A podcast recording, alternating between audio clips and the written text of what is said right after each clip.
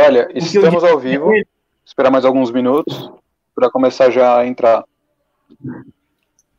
O que eu disse para ele que eu quero fazer não é só uma comparação do Trump com o Bolsonaro nessa crise, mas sim é, a gente fazer uma comparação do Trump com o Bolsonaro. A gente vai ter toda uma eleição esse ano, né? Então a gente pode passar uhum. muita informação para os brasileiros sobre a eleição da, deste ano e como o Trump se importa, né? Se portar, vai se portar e o John Biden vai se portar nessa eleição. Qual é a diferença de um liberal aqui, de um conservador? O jeito que o Bolsonaro se porta é totalmente diferente também, né? Então a gente pode passar bastante informação para o público, uh, sendo como se fosse um correspondente. E essa, isso que eu dei a ideia para o Renan. Você acha que o corona não vai interferir nas eleições? As eleições vai ser em novembro, né? É, em novembro. É, eu acho que sim. Eu acho que não que vai ser cancelado. Ah, essas é, como é que se chama em português as prelim, é, o que as prévias? As prévias, isso. Uhum. As prévias elas podem ser afetadas, né? Com certeza. Mas uh, como que o Opa, Trump foi, agora foi. Como que o Trump vai conseguir lidar com isso? Com certeza vai fazer com que ele possa ser reeleito ou não. Com certeza. É que o Biden tem muita gente falando que putz, ele tá parece estar tá meio mal de saúde, ou não está demonstrando vigor físico necessário, nem mental, né? Já parece meio atrapalhado na, nas entrevistas. É que o, o, e... Trump, o, Trump, tem muito vigor, né, cara? O cara é, sim. o cara é um animal trabalhando, né? Sim, sim. O cara, dizem, né, que o, o cara, às quatro horas da manhã, tá, o andar dele na Casa Branca tá, tá, tá tudo ligado e às duas da manhã tá tudo ligado ainda. O cara dorme duas, três horas por dia. Ele tem muito vigor, cara. Sim, né? sim. A diferença é, o, o, pessoal compara o Trump com o Bolsonaro, não dá, cara. Não tem. o Trump fala umas besteiras, cara, mas é um cavalo trabalhando, né? É um negociador. Ele tem um pouco de estratégia e deve, deve ter uma equipe das melhores do mundo, né? Assessorando ele. Imagina o Bolsonaro, que equipe que o Bolsonaro tem assessorando ele? Os filhos dele? Exato. Olavo Carvalho? Exato, exato. Entendeu? Não dá para comparar, cara. O, sério, o, o, Brasil é uma chacota em tudo que é lugar, todo mundo dá risada. É triste? É triste. E o Bolsonaro conseguiu sair em todos os veículos. Agora, Reuters, uh, Bloomberg, saíram todo essa semana das besteiras que ele fala. Ele conseguiu. É, é. Brasileiro nada no esgoto. Uh, saiu saiu para todo que é lugar. Ele conseguiu agora, essa semana. É, só fala bobagem, né? Só fala bobagem o tempo inteiro. Ainda tem gente aqui que fala ele é Trump é brasileiro, ele não, é. Não, não. E Muito o pessoal falando que o Trump é amigo dele. O Trump não é amigo de ninguém, cara. Óbvio que não. O Trump não é amigo de ninguém. O, o, o Trump vai fazer negócio com o que é, foi bom para os Estados Unidos. Tanto claro. que, quando teve que, que fazer negócio. Só fala bobagem o tempo inteiro. Ainda tem gente aqui. Quando, teve que fazer negócio com a agricultura com a China, ele tirou do, do Brasil esse uhum. fez negócio com, com a China para comprar dos americanos e o Brasil perdeu né, mercado. Quem perdeu o mercado foi o Brasil. Entendeu? Então o babaca do, do, do Bolsonaro acha que e, e, o, e o Bolsonaro fica é, tira a embaixada uh, e bota em, uh, de, lá de, do, do, Israel e bota em Jerusalém, perde um monte de mercado dos árabes. Né, só para imitar. O Trump pode fazer isso, cara. O Brasil claro. não pode. Claro. Pelo amor de Deus. Né? E, como que você sabe, né? você acha que os democratas têm alguma chance nessa eleição? Quer dizer, seja com ah, Biden? O Bernie, Bernie Sanders é um louco. Cara. O Bernie Sanders é um louco. Não tem nenhuma chance. Agora, o, o Biden, ele, é fra, ele tá fraco mesmo. Ele tá... Eu, eu acho que não tem chance. Cara. Eu acho que o Trump ganha de novo. E o Biden está muito idoso, né? Ele já tem 78 anos, 70 e quase 80 anos de idade. O, o, americano vê muito isso. O americano vê muito vigor, porque normalmente um presidente fica oito anos, né? Sim, sim, sim. sim. Todos, quase todos os presidentes ficam oito anos. Sim. Não, não tem a menor condição. Aliás, todos, né? Acho que ainda não teve ninguém que não foi reeleito nos Estados Unidos. Então, uh, o, o, Trump tem muito vigor. O Trump tem muito vigor, cara. Sim, sim. O, cara, o cara é um animal. Não, e o Sanders acabou de ter um, um, um infarto, né? Então, assim, também. Não, não, Sanders, não cara, as ideias do Sanders é, é, é louco, cara. Ele, ele não sabe responder num debate, num programa de televisão, como é que ele vai eh, dar universidade para todo mundo de graça. Ele não sabe. Ele diz que vai, mas ele não sabe. Ele não sabe como. E ele quer pagar todo o, tudo uh, o débito, né, que todo mundo está devendo uhum. é, pra, com dinheiro público. Isso é, seria trilhões e trilhões, de, se não me engano, seria 60 trilhões de dólares. Ele não tem como pagar isso. Entendeu? Ele claro. fica, ele, ele fica, é, pois é, ficam tentando botar contra a parede, mas não tem como pagar. Claro, claro.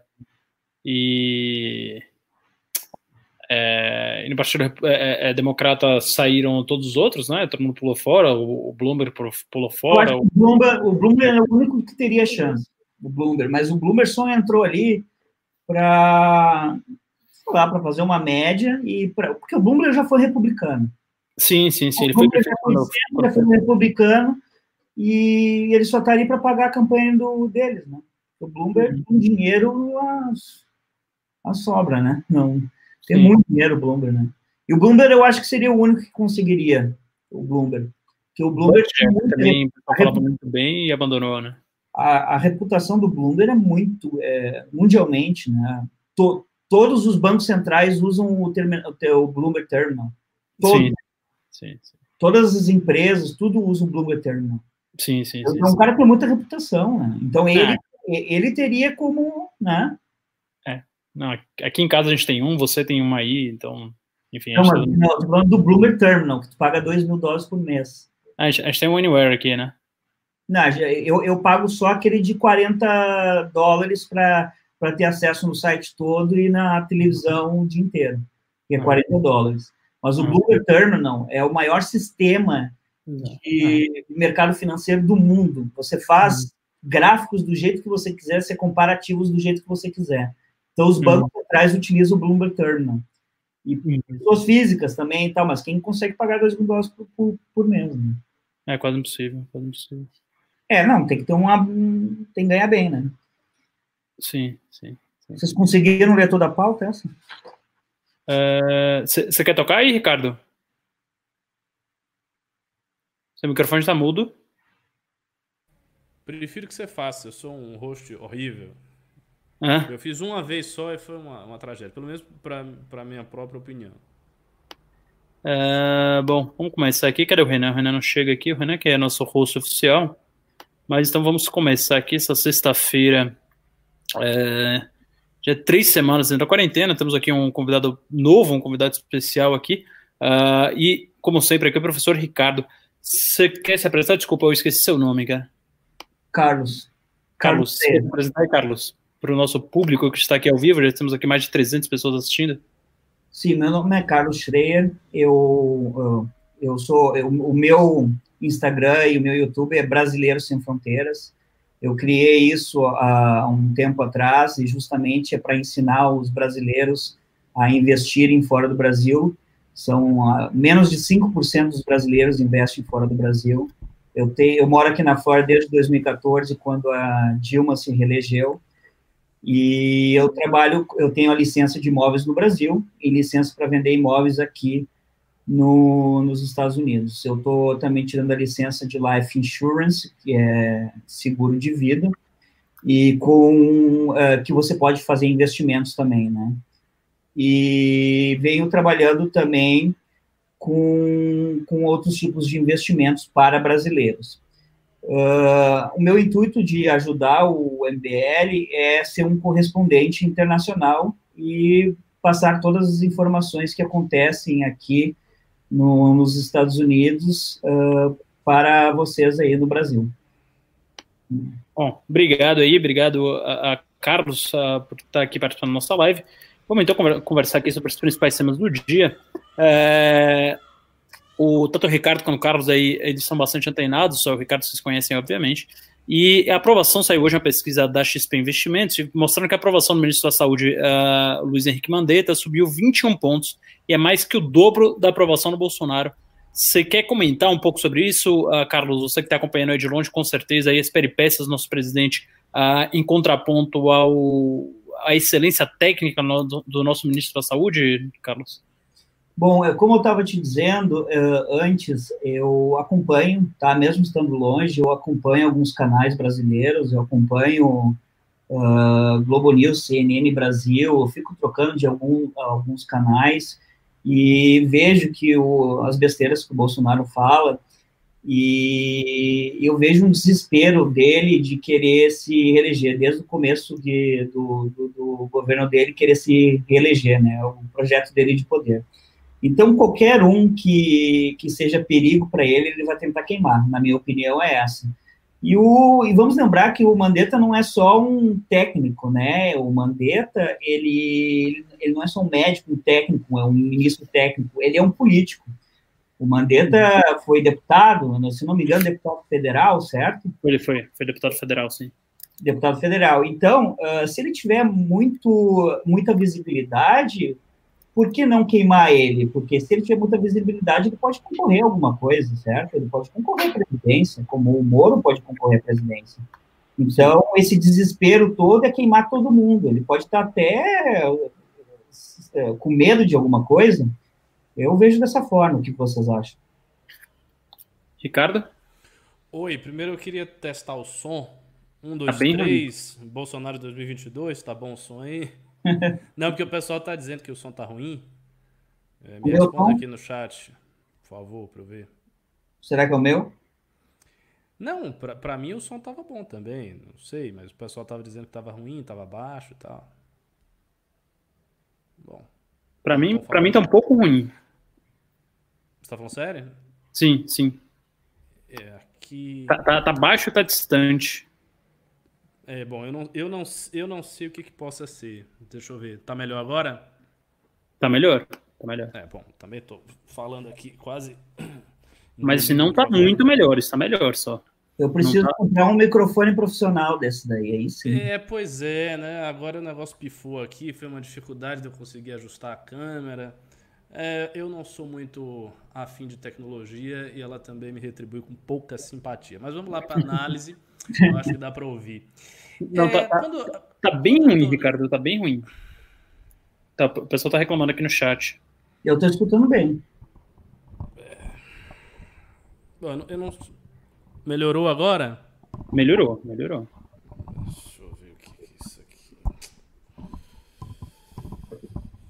A pessoa está perguntando se o microfone está conectado mesmo.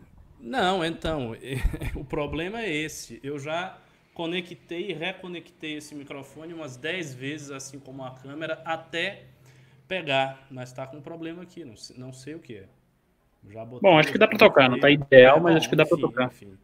É, eu vou falar aqui. Ah, a Jennifer, a Jennifer tá dizendo que tá bom. Então o pessoal tá me zoando aqui, Jennifer?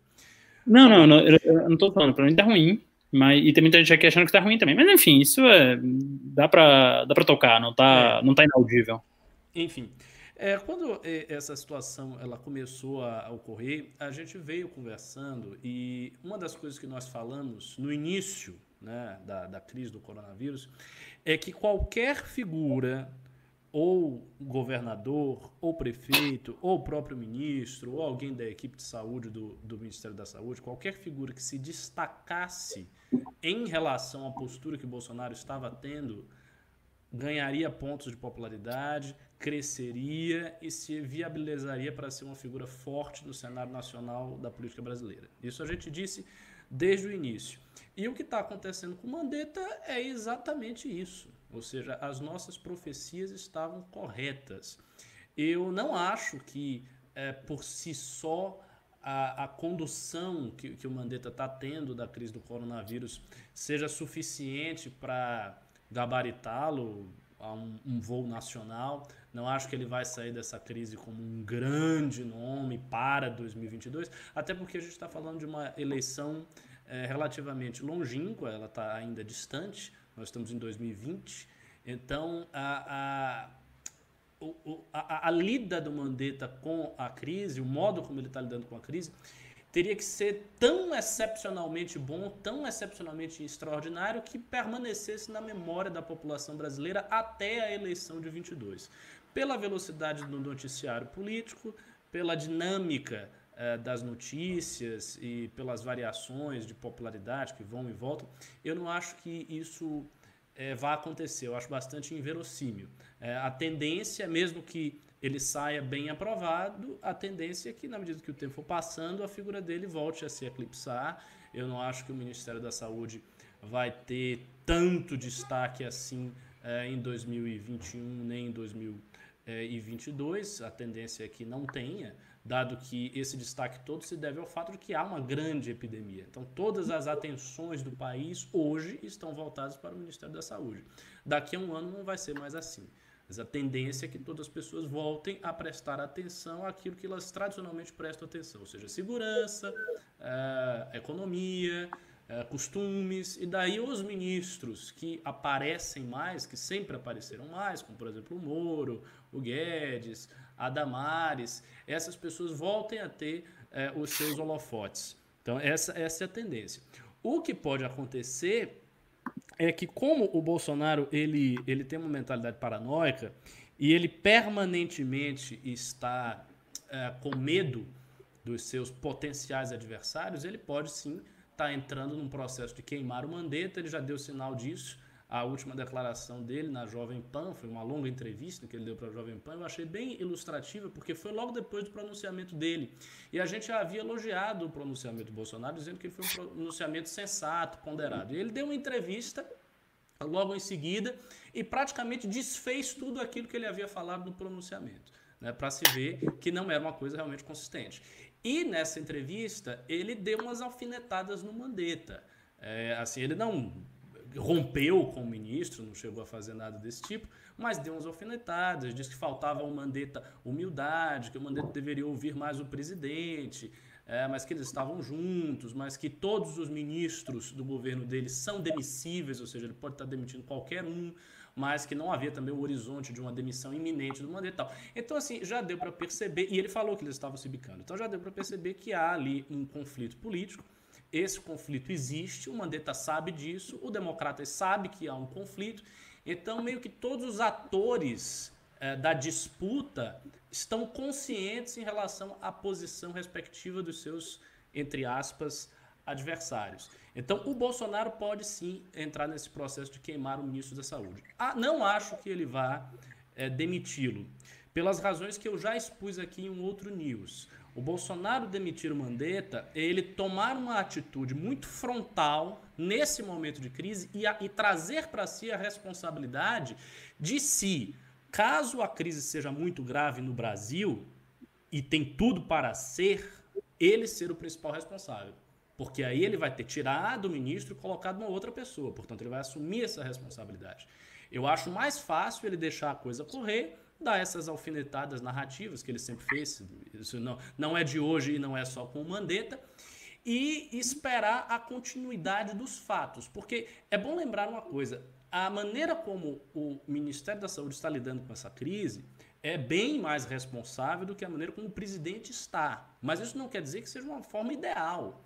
É, o próprio Mandetta hoje falou: olha, nós não estamos em quarentena, nós não estamos em isolamento, nós estamos praticando um distanciamento social. Então, o que se vê aqui no Brasil é o comércio fechado, é muita coisa fechada, mas as pessoas continuam circulando, que é uma coisa que eu tenho dito desde o início desse programa sobre o coronavírus. As pessoas estão circulando, os casos estão crescendo, a curva gráfica é semelhante à da Itália. Então, assim, a situação da epidemia do, no Brasil não é tranquila, de forma alguma. Então há um grande risco da gente estar tá vendo, sim, o sistema de saúde sobrecarregado, da gente estar tá vendo o colapso do SUS, da gente estar tá vendo casos em número exponencial aparecendo, uma situação semelhante à que está é, acontecendo na Itália, que agora conseguiu dar uma certa estabilizada, e a que vai acontecer em outros países. Neste cenário, neste cenário, a posição do Ministério da Saúde fica delicada. Por quê? Porque é o Ministério da Saúde que tem a responsabilidade de lidar com a crise. E Bolsonaro sabe disso. Então, ele, por antecipação, eu acho que ele faz um cálculo político, ele pensa: não, o que, que vai acontecer? A crise vai se agravar, não vou tirar o ministro, vou deixar ele assumindo o papel, o protagonismo que ele está assumindo, e a crise vai cair meio que no colo dele. Afinal de contas, é aquilo também que eu disse, o presidente não resolve as coisas. A gente tem um presidente que não é gestor. A gente tem um presidente que não é um cara da ação.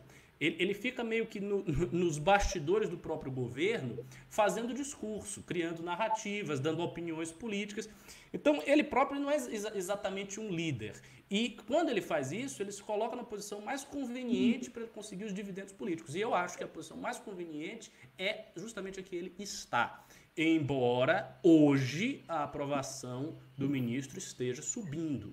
Mas, como eu disse, não é uma coisa que vai ser garantida. É isso aí. Depois desse longo monólogo aí do Ricardo Almeida, mas esse monólogo muito produtivo, né? Todos nós aprendemos muito quando o professor Cabum abre a boca. Vamos falar sobre outro tema aqui, né? Que foi a direita ter rachado no Twitter uh, sobre Mandetta, né? Hoje duas hashtags ficaram entre os trending topics do Twitter. A primeira delas era hashtag fora Mandetta, né? Então aí com uh, apoiadores do governo Bolsonaro acusando a Mandetta de ser traidor, de ser comunista, aquela coisa toda que a gente já conhece.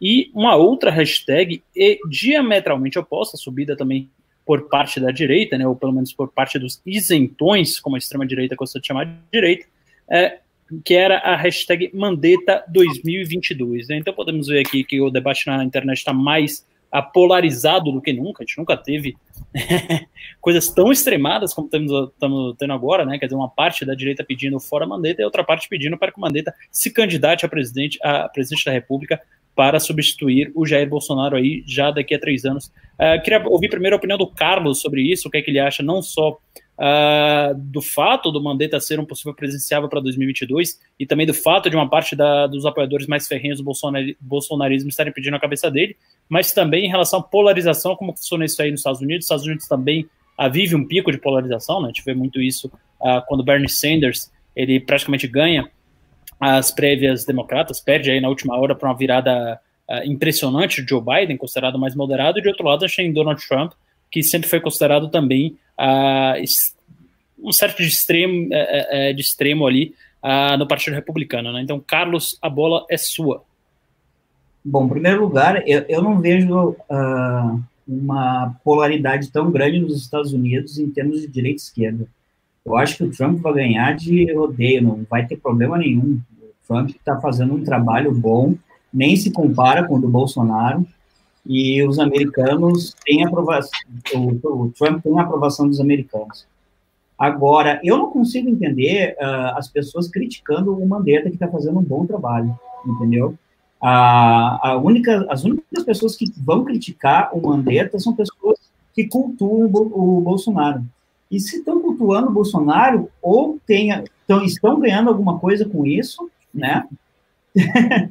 ou está, até vi na live de ontem de vocês que estão comparando com o Hitler, não com o Bolsonaro com o Hitler, porque o Hitler era muito mais sofisticado, e sim o povo alemão daquela época com o, com o povo brasileiro de hoje, que está tá sendo muito fanático por tudo que o Bolsonaro está fazendo. Como é que você pode pegar e criticar o Mandetta, que está fazendo um belíssimo trabalho, uh, só porque o Bolsonaro quer que você faça isso? Eu não consigo ver uma, uma situação dessas.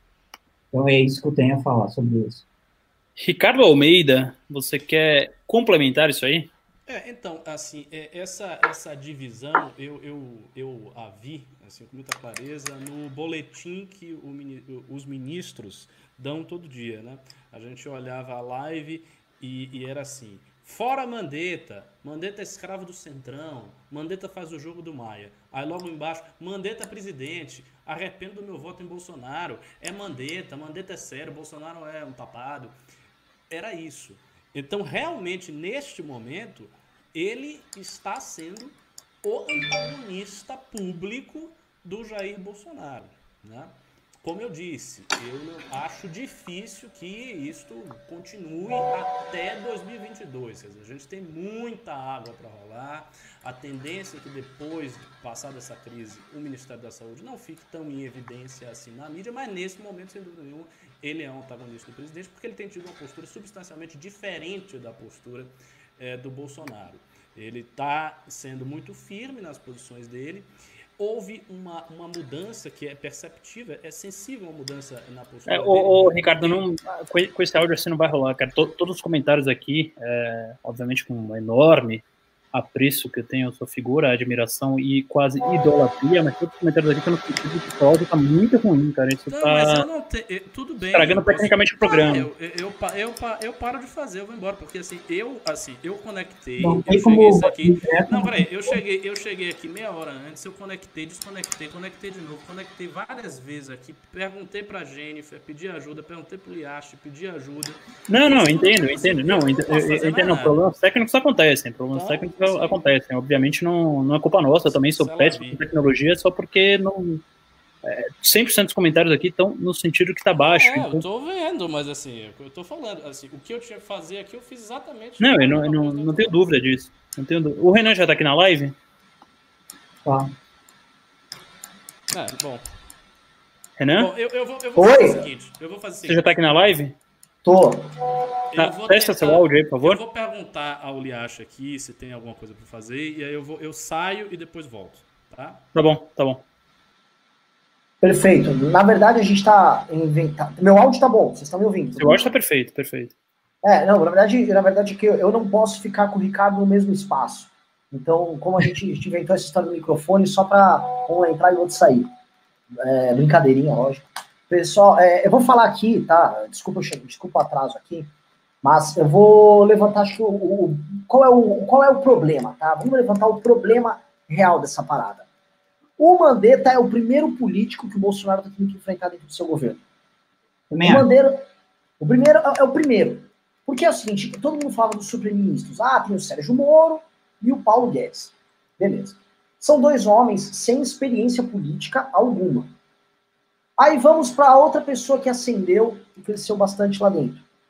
A Damares. Ela virou também, mas ela não era política, ela foi no máximo chefe de gabinete. Eu trabalhava no gabinete ali do.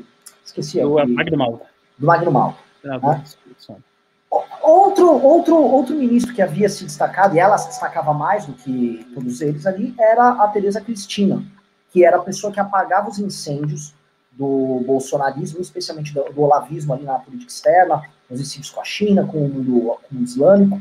Né? Vivia tendo que arrumar para ela não perder as vendas da agricultura, e sempre foi a palavra final, inclusive sobre o Ministério do Guedes, porque o Ministério do Guedes muitas vezes queria mexer em certos subsídios que há na, na agricultura brasileira, e ela, ela atuava, atuava com o Congresso, e sempre resolveu uma parada dela. Só que não, o Brasil ainda não teve um, um colapso agrário onde a Tereza Cristina fosse ser o que o Mandetta é hoje né, que no momento de colapso do sistema de saúde contra o coronavírus, ele vai detonar. O que aconteceu? O Mandetta é um, é um ministro que foi deputado duas vezes.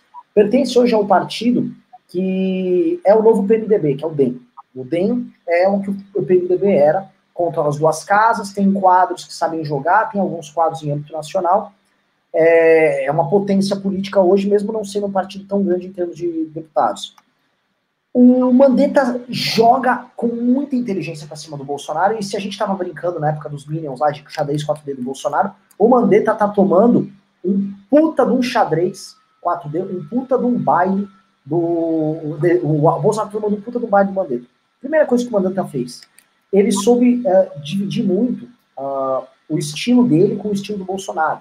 Né? Ele mostrou que ele era técnico, ponderado, ele é educado na abordagem com a imprensa, só deu uma vez uma canelada ali e ele soube chegar para os outros ministros ao peitar o Bolsonaro e falar: vem no pai. Que é o que os outros ministros fizeram. O, o Sérgio Moro, que já obviamente estava em desacordo com o que o Bolsonaro estava fazendo, ele se escora no Mandetta. Os militares, o Mandetta. O Paulo Guedes, o Mandetta. O Congresso, o todo mundo se escolhe no Mandetta. E aí o, o, Bolsonaro tem uma coisa que eu acho que é muito triste para ele, que é. Ele, todo mundo fala: ah, o Bolsonaro virou a rainha da Inglaterra porque o Maia quer ser primeiro-ministro. Na verdade, o primeiro-ministro, ou melhor, o presidente da República de fato, é o Mandetta. E o Bolsonaro é a rainha da Inglaterra do Mandetta. Porque hoje, todo o poder executivo hoje está ao redor das decisões que ele toma. E o Bolsonaro só resta uma coisa: ir para aquelas lives, ou, ir, ou entrar ao vivo em cadeia nacional para espernear. Que é hoje o que ele está fazendo. Porque em termos de decisão, decisão política, ele não toma. E não pode tomar. Se o Bolsonaro vai e emite um decreto acabando lá com, com o que é feito pelo Mandetta e pelos governadores, e o Mandetta fala, ó, oh, fudeu, não obedeçam o presidente, que é isso que ele vai fazer. O, o Bolsonaro quebrou. Ele vai, ele vai, ter, uma, ele vai ter uma crise de, de autoridade monumental e ele vai ser obrigado a emitir o Mandetta. Se ele demitir o Mandetta, saem os outros ministros, o governo dele acabou. Então, hoje o Bolsonaro está ferrado E ele está aprendendo a duras penas, ele que gosta de ser antipolítico, como é ter um político inteligente e técnico ao lado dele, que sabe jogar e que soube fazer uma coisa que o Bolsonaro nunca fez na vida, que é aglutinar as forças do próprio governo. O Mandetta fez o que a porra do Bolsonaro nunca fez. O Mandetta foi e aglutinou os ministros dentro de uma linha só, dentro de uma prioridade só, e fez o governo inteiro trabalhar com vontade para resolver isso. O executivo está com tesão para resolver isso. Os militares estão com maior tesão. E o, o, Bolsonaro nunca fez isso. Aí vai, vou jogar aqui o problema do Paulo Guedes. Vê se o Paulo Guedes conseguiu transformar o governo numa máquina de fazer reforma. Que o Mandetta quer transformar o governo numa máquina de salvar vidas agora. Uhum. É o que precisa ser. O, Bolsonaro, o Guedes deveria ter ele botado o pau na mesa no passado e fazer o governo ser uma máquina de passar reforma. Não se impôs. O, o Boro foi eleito para ser uma máquina de combater corrupção. É um cara mais calado do que qualquer outra coisa. se deixou submeter pelo Bolsonaro. O Mandetta, como bom político, botou a piroca na mesa e peitou o Bolsonaro. Que, que vocês acham? É, eu, eu queria. É, é, eu concordo plenamente, claro. Queria é, só fazer uma pergunta aqui, até para o Carlos, que também acompanha há muito de perto a política, apesar de estar lá nos Estados Unidos. É, será que o Bolsonaro, o erro dele não foi ter se cercado de, time, de pessoas grandes demais? Quer dizer, é, você tem uma equipe, ministerial, de, uma equipe ministerial ali e alguns presenciáveis, né? É, Sérgio Moro, obviamente, o maior exemplo disso. Agora o Mandetta, ele começa a, a, colocar as asinhas de fora e tem uma enorme aprovação popular e também se torna aí, talvez até involuntariamente no começo, mas enfim, se torna um presenciável.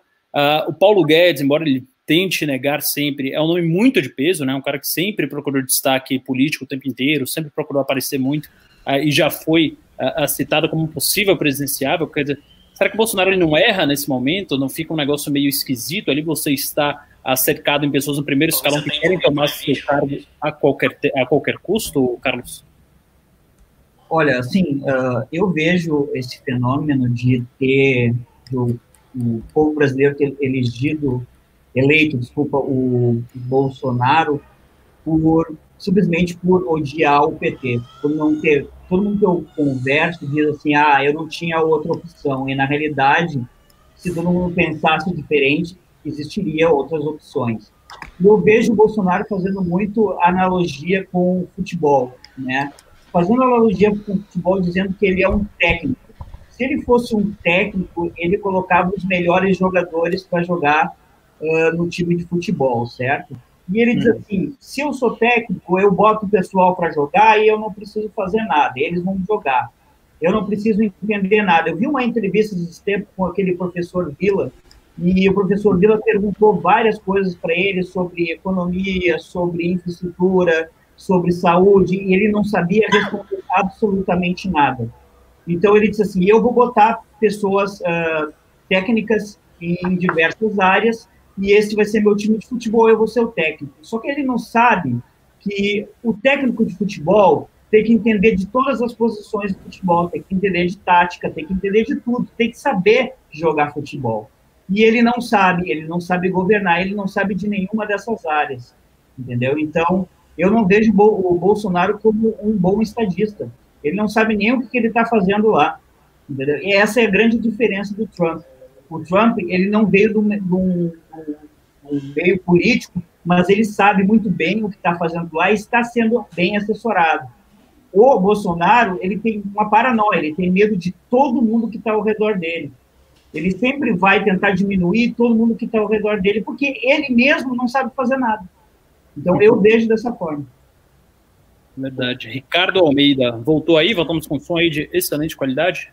Eu não está... sei, não sei. Sim, vou fazer... Agora tá bom? Perfeito, perfeito. Pronto, então tá, tá, ok. Então não preciso ficar também me curvando para tá, tá ok assim, tá bom? Tá, vamos lá. É, eu ouvi um pedaço do que o Carlos comentou e eu concordo integralmente. Eu acho que uma das coisas que assim é, é, mais claro no Bolsonaro é a sua opção voluntária pela ignorância, sabe? A antiga teologia da libertação tinha um negócio que eles usavam, expressão, a opção voluntária pela pobreza, pelo pobre, né, para ajudar o pobre. O Bolsonaro fez uma opção voluntária pela ignorância. E ele manteve essa opção voluntária pela ignorância durante toda a pré-campanha, durante a campanha e durante o governo. Ele nunca, nunca deu nenhum sinal de ter nenhum tipo de interesse de procurar saber os assuntos principais do país. Nunca, nunca.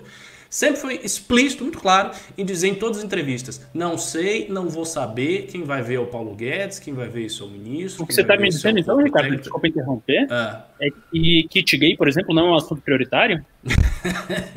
pois é, nem o kit gay ele sabia explicar direito.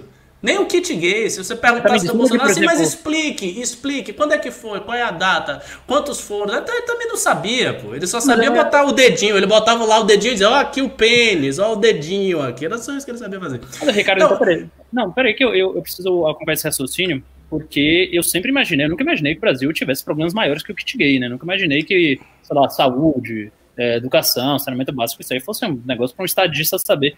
Então, quer dizer, o kit gay, ideologia de gênero, esse tipo de coisa não é prioridade, é isso mesmo? É, pois é, né? Para ele é a única coisa que importa e nesses assuntos ele não sabe. Quem vai resolver isso aí é a Damares. Deixa para Damares, a ministra que sabe. Não sei nada. Ideologia de gênero é um negócio aí de verdade. Não sei mais nada do que isso, não. pois é, o, o, não, de fato, eu acho que é, é esse defeito e a disposição de debater em toda a direita, para mim, são os dois defeitos capitais do Bolsonaro. Se tiver que apontar dois defeitos, são esses: a opção voluntária pela ignorância e o fato dele bater em toda a direita. Agora ele já não está conseguindo bater direito, né? Porque houve essa pesquisa aí dizendo que metade das coisas que a gente vê na rede social do Bolsonaro é robô. Eu não, não sei se é, é, é, tanto assim, enfim, é difícil avaliar. Ah, 55% é pouco, cara. Não, não, não, sei, não sei, não sei, porque também se dizia na época da eleição que só tinha robô, que o Bolsonaro estava assistindo de robô, e o fato é que ele teve voto e não foi voto de robô, ele foi eleito. Então, assim, é, é preciso ver se é tanto. O, o, fato é o seguinte: existem bots, existem robôs e existem apoiadores. A, a força dele nas redes sociais já diminuiu, já está diminuindo. E a tendência é, é de queda. Eu, eu, não vejo tendência de, de melhora consistente, sabe? Imaginar, por exemplo, que daqui a um ano o Bolsonaro estará muito melhor do que ele está agora. Não, não vejo como ele conseguirá estar muito melhor do que ele está agora daqui a um ano. Eu simplesmente não consigo visualizar essa hipótese. Sim. É isso. Renan Santos. Posso, posso, posso Olha, eu vou abordar é, isso aqui, que, foi, foi colocado, de uma, de uma maneira interessante. O Bolsonaro não tem uma visão holística do próprio governo. Acho que esse é um, é um problema muito, muito grave, porque ele não, tem, ele não sabe conceitualmente para que, que serve o governo dele.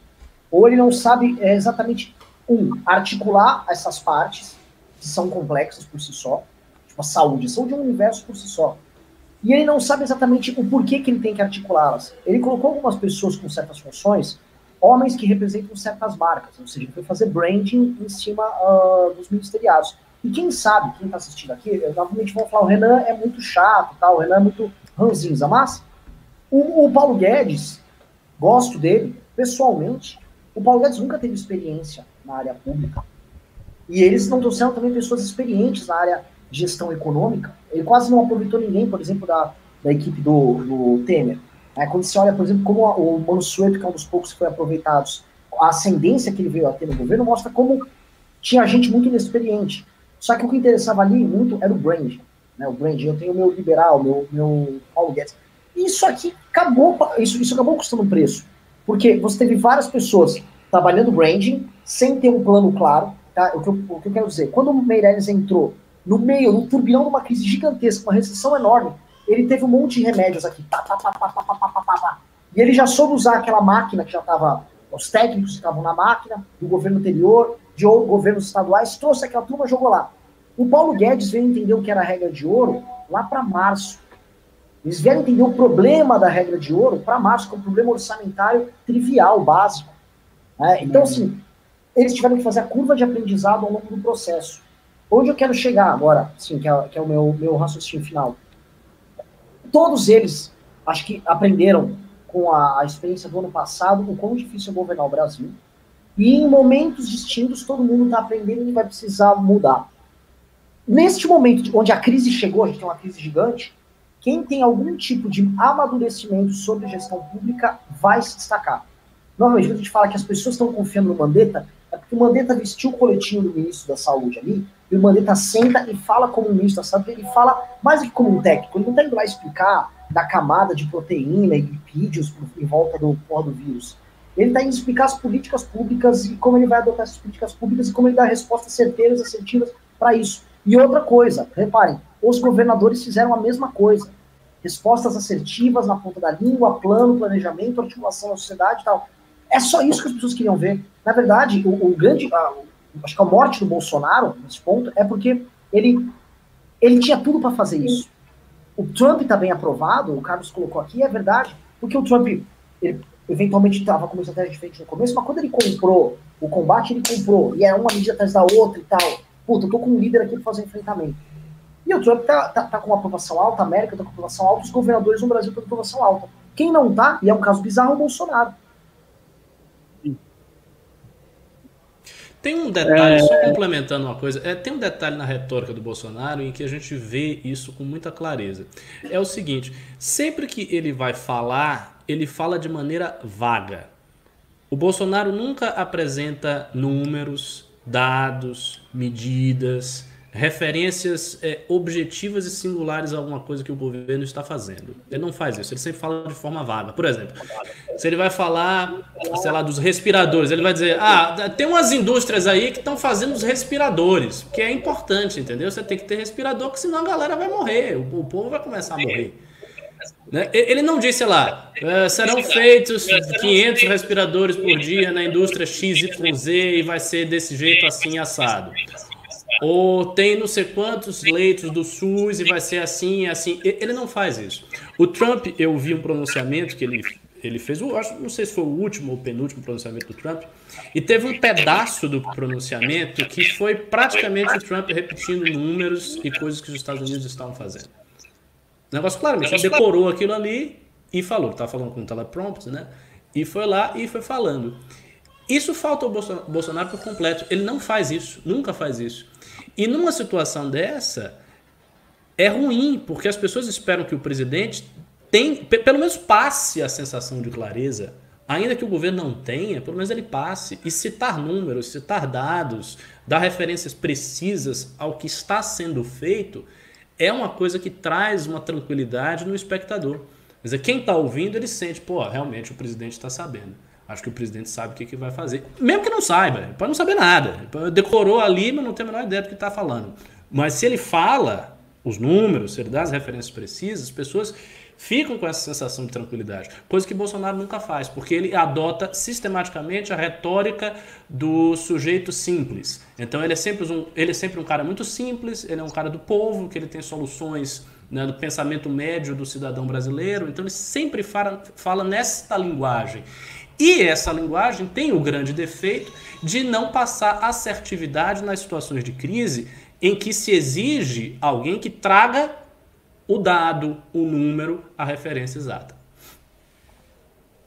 É isso aqui, a pessoa que está nos comentários tá falando muita coisa de áudio ainda, parece que hoje não estamos com um dia de sorte mas vamos continuar o programa. É, peço, por favor, que mandem os pimbas aí. Hoje, começando o final de semana, estamos aqui com mais do que disposição para responder vocês, inclusive com o correspondente internacional, o Carlos Schroeder. Schroeder, que fala, Carlos? Sem o D. Schreier. Schreier. Schreier. Sobrenome claramente alemão, né? Não preciso nem perguntar. E vamos falar agora também da próxima pauta, que é o fato do Bolsonaro estar articulando tanto com o Tribunal Federal quanto com o Congresso o fim da quarentena. Né? O Bolsonaro chegou a falar que ia baixar um decreto proibindo quarentena nos estados, só que aí ficou com medo de ser enquadrado em crime de responsabilidade e sofrer o impeachment. Né? Então ele está pedindo para que o Congresso aprove aí alguma medida que impeça os governadores de uh, uh, decretarem lockdown. Bolsonaro, é, segundo a notícia aqui que a gente está lendo, ele só fala em impeachment, ele só a, é a única preocupação dele, os assessores próximos a ele a, a, só falam disso também, e que estaria havendo um plano articulado aí entre o Congresso e o Judiciário para tirá-lo da cadeira. Renan Santos, você é o cara mais especialista em impeachment, até porque já tem um impeachment nas costas. Qual leitura você faz desse cenário? E você acha provável o eventual impeachment do Bolsonaro? Uh, vamos lá, primeiro eu vou fazer um pedido para quem está nos assistindo, tá? Eu peço para vocês, por favor, Estuprem o like. Eu tô com 358 likes aqui. E, eu, e o nosso querido Ricardo ficou triste, ele tava com um áudio problemático. Não queremos ver o Ricardo chateado, tá? Até porque se ele ficar, nós vamos ser punidos por isso. Então, não, é eu fiquei puto que eu fiquei meia hora aqui tentando consertar esse áudio antes do programa, pô, o negócio Então dê um like, dê um like o Ricardo tá de vermelho. É, por favor. Está, Tô de vermelho, eu sou do PSOL, já disseram aqui que eu sou um psolista. Por favor, é um o psolista. Então mandem, estuprem um likezinho, tá? Para essa live chegar para um número maior, maior, maior número possível de pessoas. E aí se preparem que eu vou falar agora, ó, bomba! Bomba. Bomba, tá? Desculpa ser ridículo, eu tô parecendo um canal de entrevista militar, essas coisas. É, vamos lá. Neste instante, tá?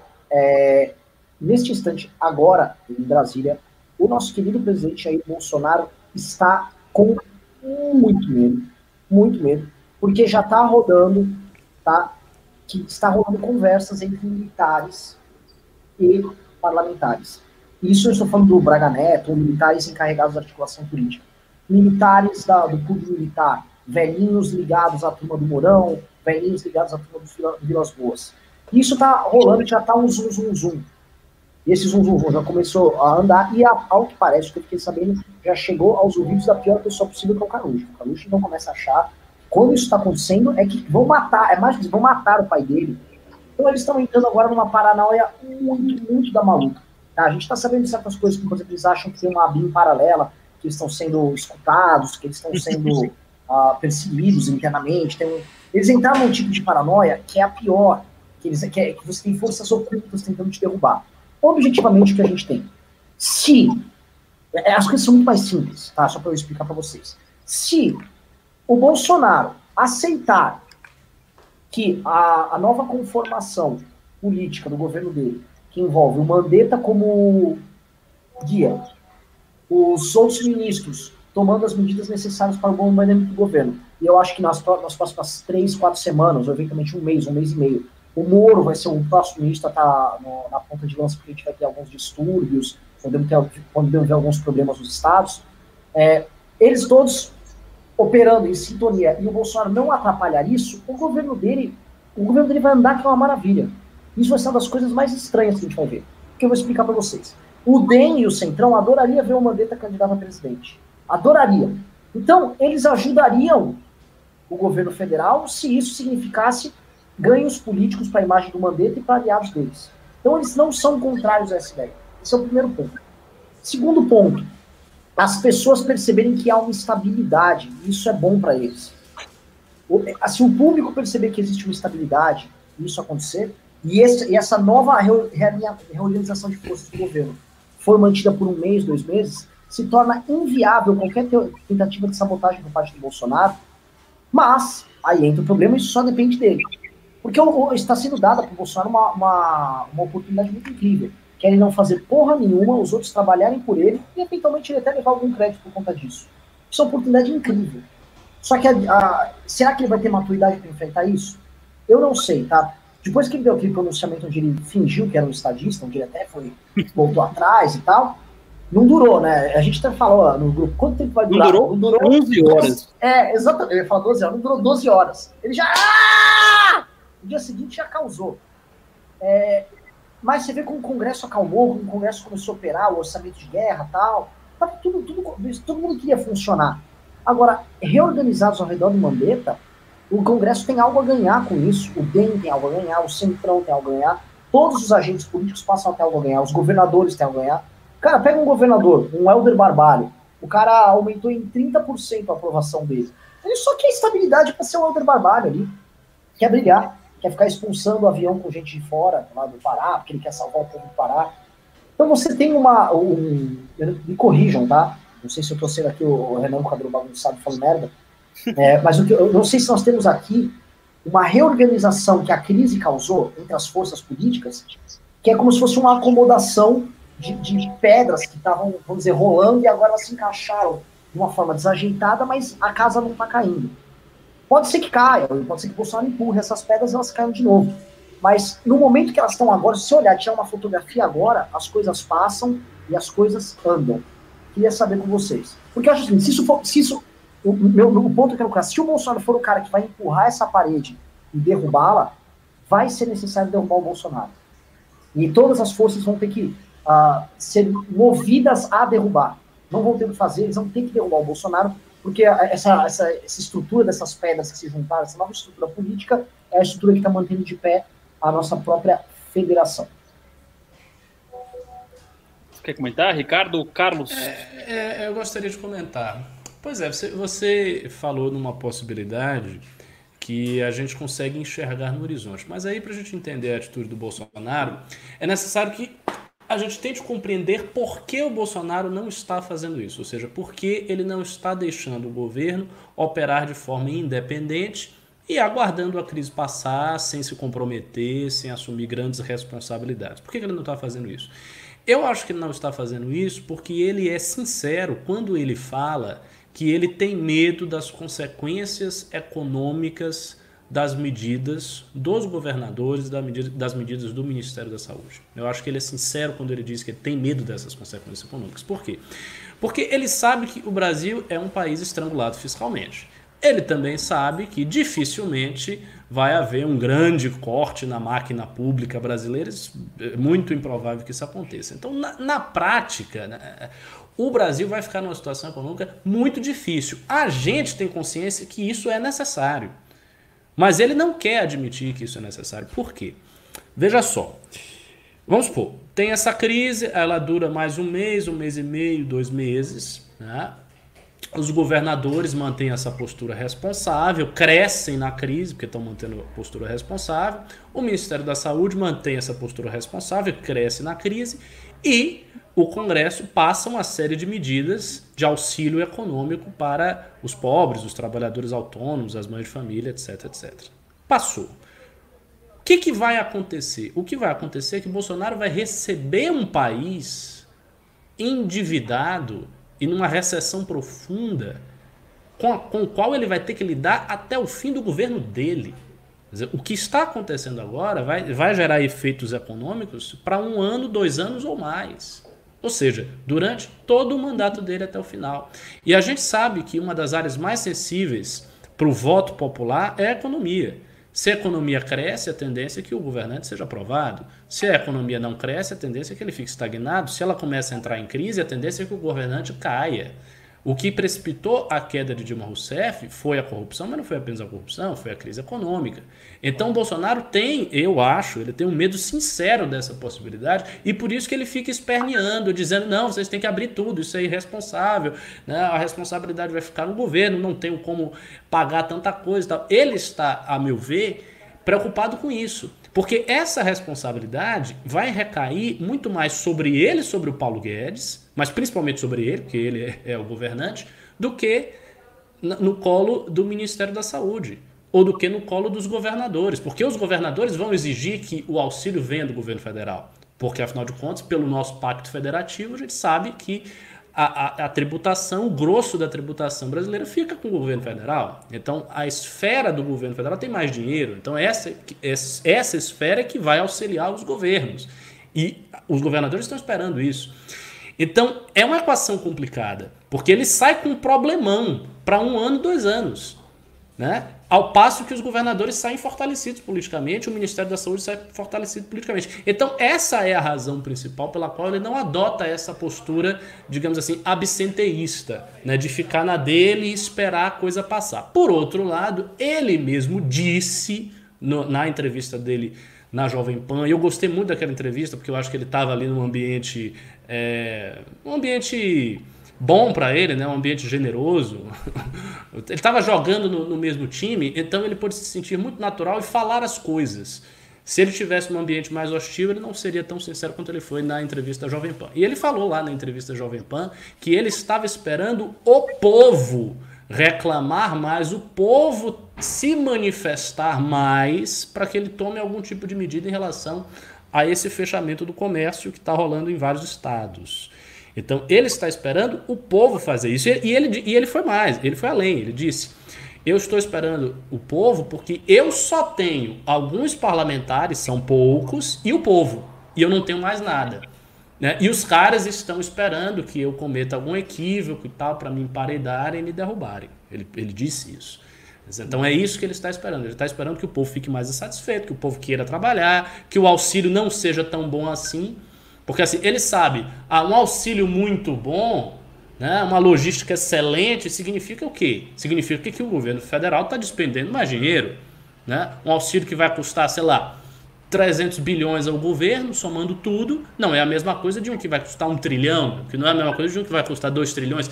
Então, a, a, a, a qualidade do benefício, a eficácia do, da, da medida é, de auxílio para aqueles que são economicamente vulneráveis é proporcional ao gasto do governo. E esse gasto implica em consequências econômicas recessivas que, por sua vez, caem no colo do presidente. Então é por isso que ele não adota essa postura absenteísta. Se fosse possível, se houvesse uma mágica econômica, que ele ficasse quieto, ficasse dando as alfinetadinhas, deixasse todo mundo correr aí, e o problema da dívida e, e as consequências econômicas não viessem para ele, viessem, sei lá, só para o Paulo Guedes ou para o Mandetta, se, se tivesse um, um, meio miraculoso disso acontecer, com certeza ele deixava, ele deixava o povo fazer o que quisesse, ele ficava era quieto, ele ficava na casa dele né, jogando FIFA no, no, PlayStation ou vendo reprise de jogo do Palmeiras. Ele, não ia ficar agoniado com isso. Mas como não tem essa possibilidade, é a postura que a gente vê. Posso. posso... Bom, Carlos quer falar alguma coisa desse tema? Senão eu queria, eu queria, queria aqui não, tocar um pontinho aqui do, meu mestre. Só para complementar, o Bolsonaro se elegeu como? Como é que ele se elegeu? Ficando quieto. Ele não foi a nenhum debate. Ele não fez nada. Então, por que, que ele não fica quieto agora e deixa as coisas só rolarem? Por que, que ele não deixa os técnicos trabalharem? Foi assim que ele conseguiu. Por que, que ele não faz isso? Eu só queria dizer isso. Pode, pode continuar aí, Renan. O meu, meu ponto é que essa perspectiva, é, essa ideia, por exemplo, dele eventualmente não ter prejuízos em ficar calado, já houve anteriormente para ele, mesmo assim ele não, não conseguiu se segurar. É, isso a gente vê no primeiro semestre do ano passado, onde ele, mesmo por você adotar essa estratégia de não ficar calado, e como em ficar calado, e como consequência, ele ter uma reforma da Previdência andando ali, passando, os outros trabalhando por ele, e ele colher os louros, e ele de fato acreditou, em especial no primeiro semestre, que bota o Paulo Guedes aí, com a turma da economia aí, vai resolver, o PIB vai crescer, e aí eu vou ganhar. É isso. Mas ele tem uma obsessão por controle, não só ele, como os filhos, né? A ala familiar dele tem uma obsessão doentia por controle. Porque o Bolsonaro nunca foi um líder, ele sempre foi um chefe. Ele é um chefe de família, é um chefe de clã. E como, como ele é um chefe, ele precisa ter a, noção de controle do processo o tempo todo, nem que ele não precise exercer.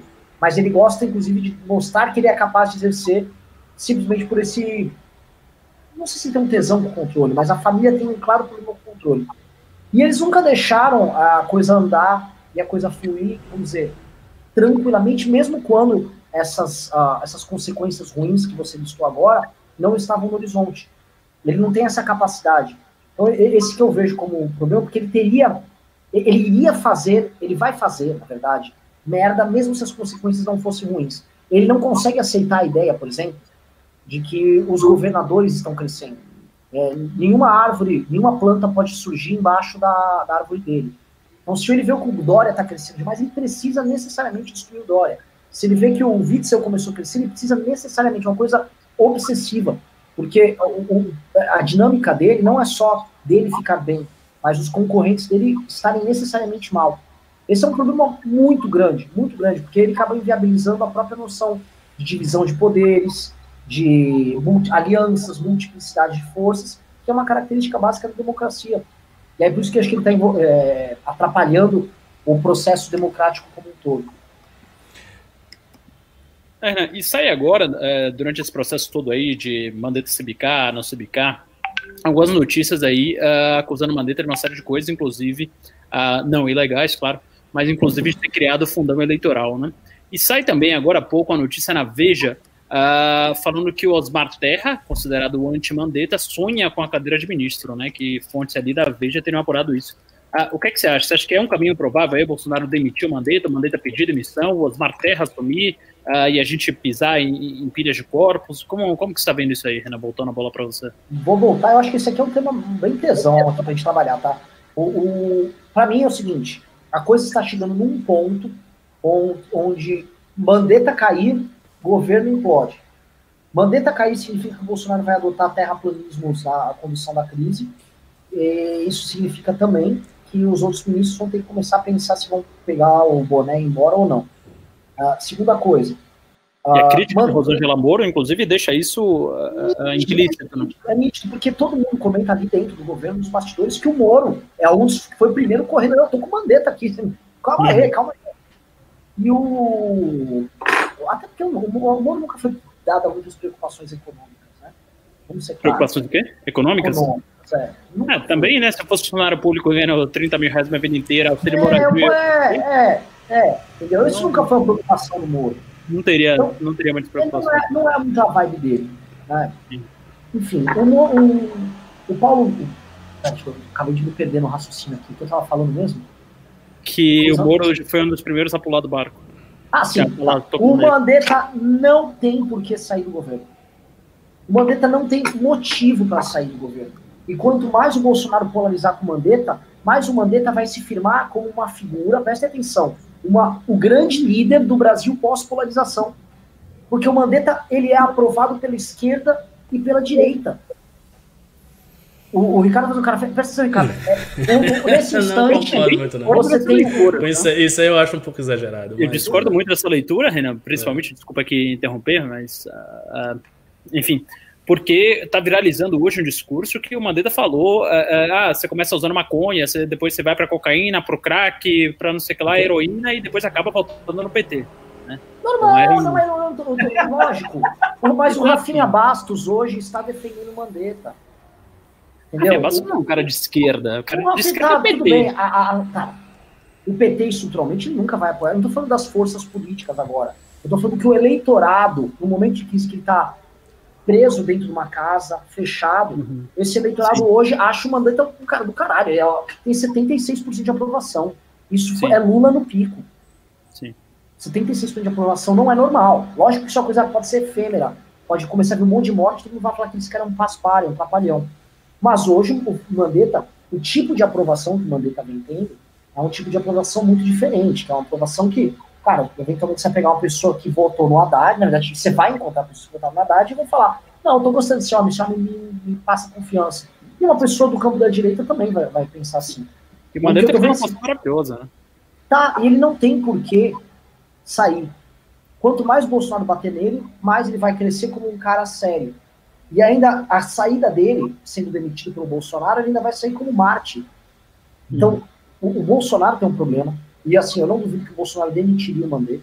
Uhum. É, o Radar, lá da, da, Veja, falou que o Mandetta, que o Bolsonaro ligou e eles tiveram uma briga com o Mandetta. Uhum. E o Mandetta falou, pensou, não, acho que eu não vou aguentar, eu vou sair.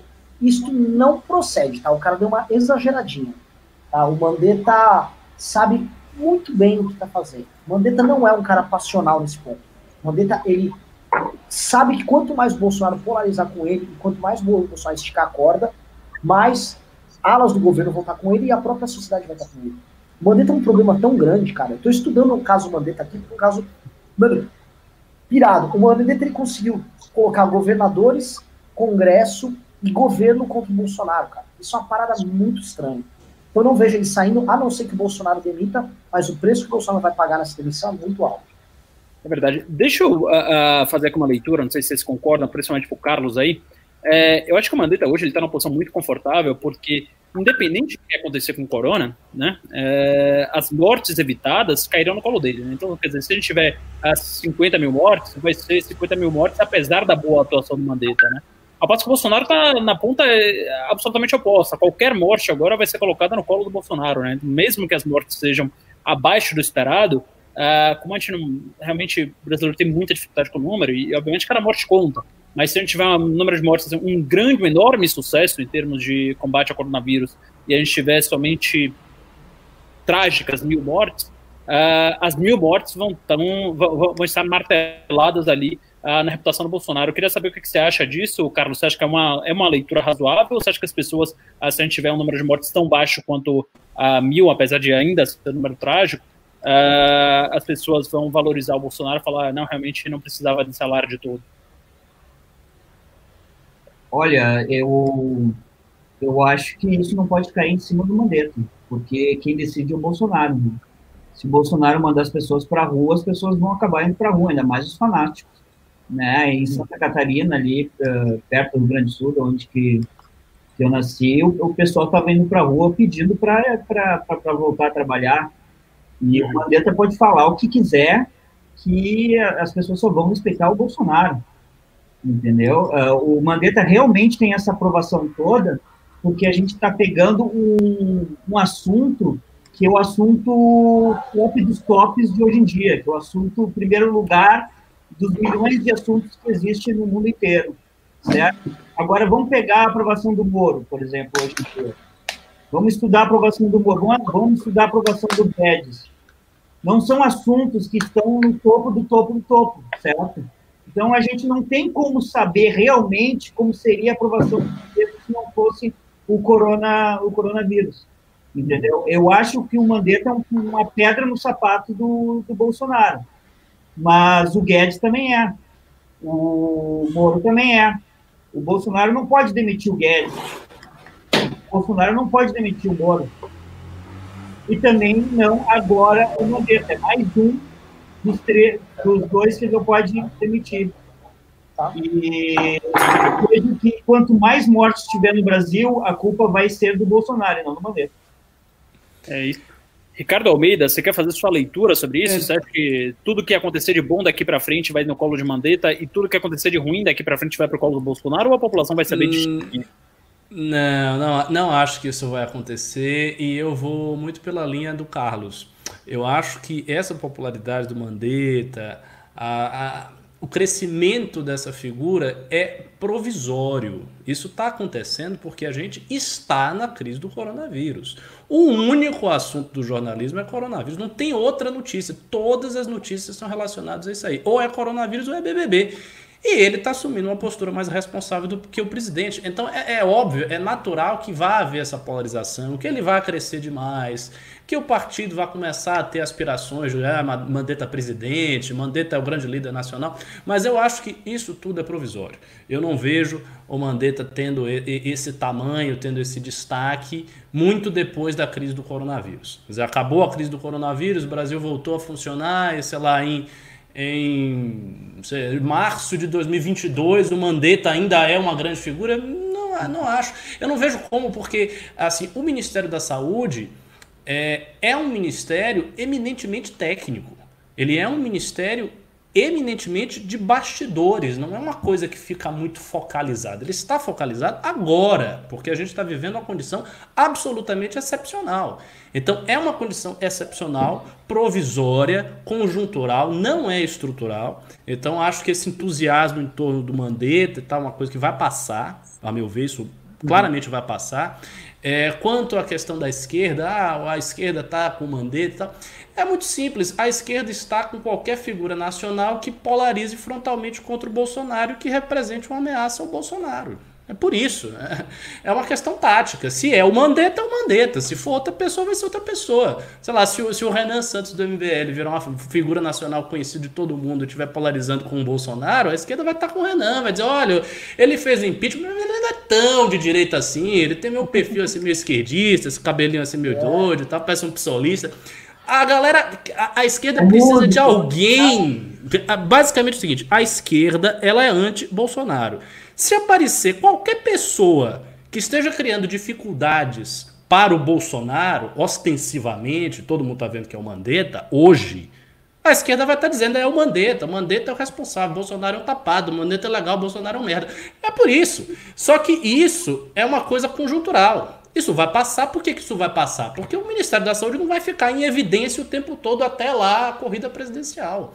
Não tem Se isso acontecer, é porque o Brasil já acabou. Se o Ministério da Saúde ficar em evidência até 2022, é porque a gente está sucedendo pandemia atrás de pandemia e já era, né? É melhor todo mundo desistir da vida. Mas, mas ó, Ricardo, uh, eu concordo, eu vou nessa linha de ele tem uma janela. Mas no Brasil, com esse colapso, com essa ausência de lideranças, cara, é, todo mundo quer chamar o urubu de meu ouro. É, assim, a gente está falando assim num país, cara, que o João Dória foi um líder muito admirado ali no começo de 2017, porque ele se vestia de lixeiro. Entendeu? Porque uma vez o João Dória, é verdade, assim, o brasileiro se contenta com pouco. Uma vez o João Dória, ele fez um banheiro, um banheiro químico com o dinheiro da iniciativa privada e bombou lá! Lindo, maravilhoso assim, se, se o Mandetta criar nas pessoas uma memória afetiva nesses quatro meses, de um cara ponderado, ajudando a tocar a crise de forma bacana tal, essa memória perdura. O Moro, por exemplo, quando, quando foi a última vez que ele despachou para Lava Jato? É muito ah, tempo. Não, é diferente, não. é diferente, é diferente. Não, não, lógico, lógico que é diferente, mas, mas a, a, o coronavírus ele vai ser mais curto, mas vai ser mais intenso. Não, mas vamos fazer. Não, acho. Assim, eu, eu, assim a, a, Lava, a Lava Jato fez parte de um processo histórico gigantesco, de enorme amplitude, que se consolidou na mente das pessoas para todo sempre. A epidemia do coronavírus. Né? Não, eu sei, vocês. Ah, a epidemia também é uma coisa assim. Mas veja, é uma doença. Quando passar daqui a oito meses, as pessoas vão se lembrar disso, mas não é um negócio que foi politicamente a coisa mais relevante, foi, foi a doença. Não, não é, não é. Assim, não, não vai. Eu não, eu não consigo ver como o, o, ministro da Saúde vai ficar se destacando continuamente até 2022. E tem outra coisa. O Mandetta, venhamos e convenhamos, ele é insosso. As, as apresentações dele do boletim são apresentações, tipo, ele não fala nada demais. Ele não, não tem Sabe, não tem nem aquele carisma do Moro, que é um carisma, entre aspas, aquele jeito do, do juiz inflexível, incorruptível. Ou o próprio Dória, que é um marqueteiro. O Dória é habilidoso no marketing. O Mandetta não, o Mandetta é uma figura comezinha, figura mediana. Ele fala ali aquelas coisas de forma básica e acabou. Não tem nada demais nele. O, o, que, o que realça o Mandetta é o contraste com o Bolsonaro. Porque o Bolsonaro é muito doido, qualquer pessoa que fala três coisas razoáveis e está na posição de ministro da Saúde, parece um grande gênio, para, oh meu Deus, o Mandetta. Mas em si não é. Quando passar esse contraste, que se deve ao episódio que nós estamos vivendo aqui, acabou, vai ficar no passado. Deixa eu, falar acho. Posso falar uma coisa? É, imagina que fosse diferente, imagina que fosse uma crise nos presídios, que todo mundo tivesse botando fogo nos presídios, os, o, né, o, o, os presidiários botando fogo nos presídios e a crise fosse agora em cima do Moro. O Moro tivesse que resolver todos esses problemas e o Bolsonaro dizendo aquelas bobagens do tem que matar, tem que matar, presidiar, tem que matar, fazer tudo. E quem estaria é, em loco agora seria o Moro. Aí as aprovações em cima, tudo seria em cima do Moro. Então o Mandetta não existiria, tudo seria em cima do Moro. Entendeu? Então a gente estaria analisando hoje o Moro. Eu, eu sei, é, é, é, é o Moro.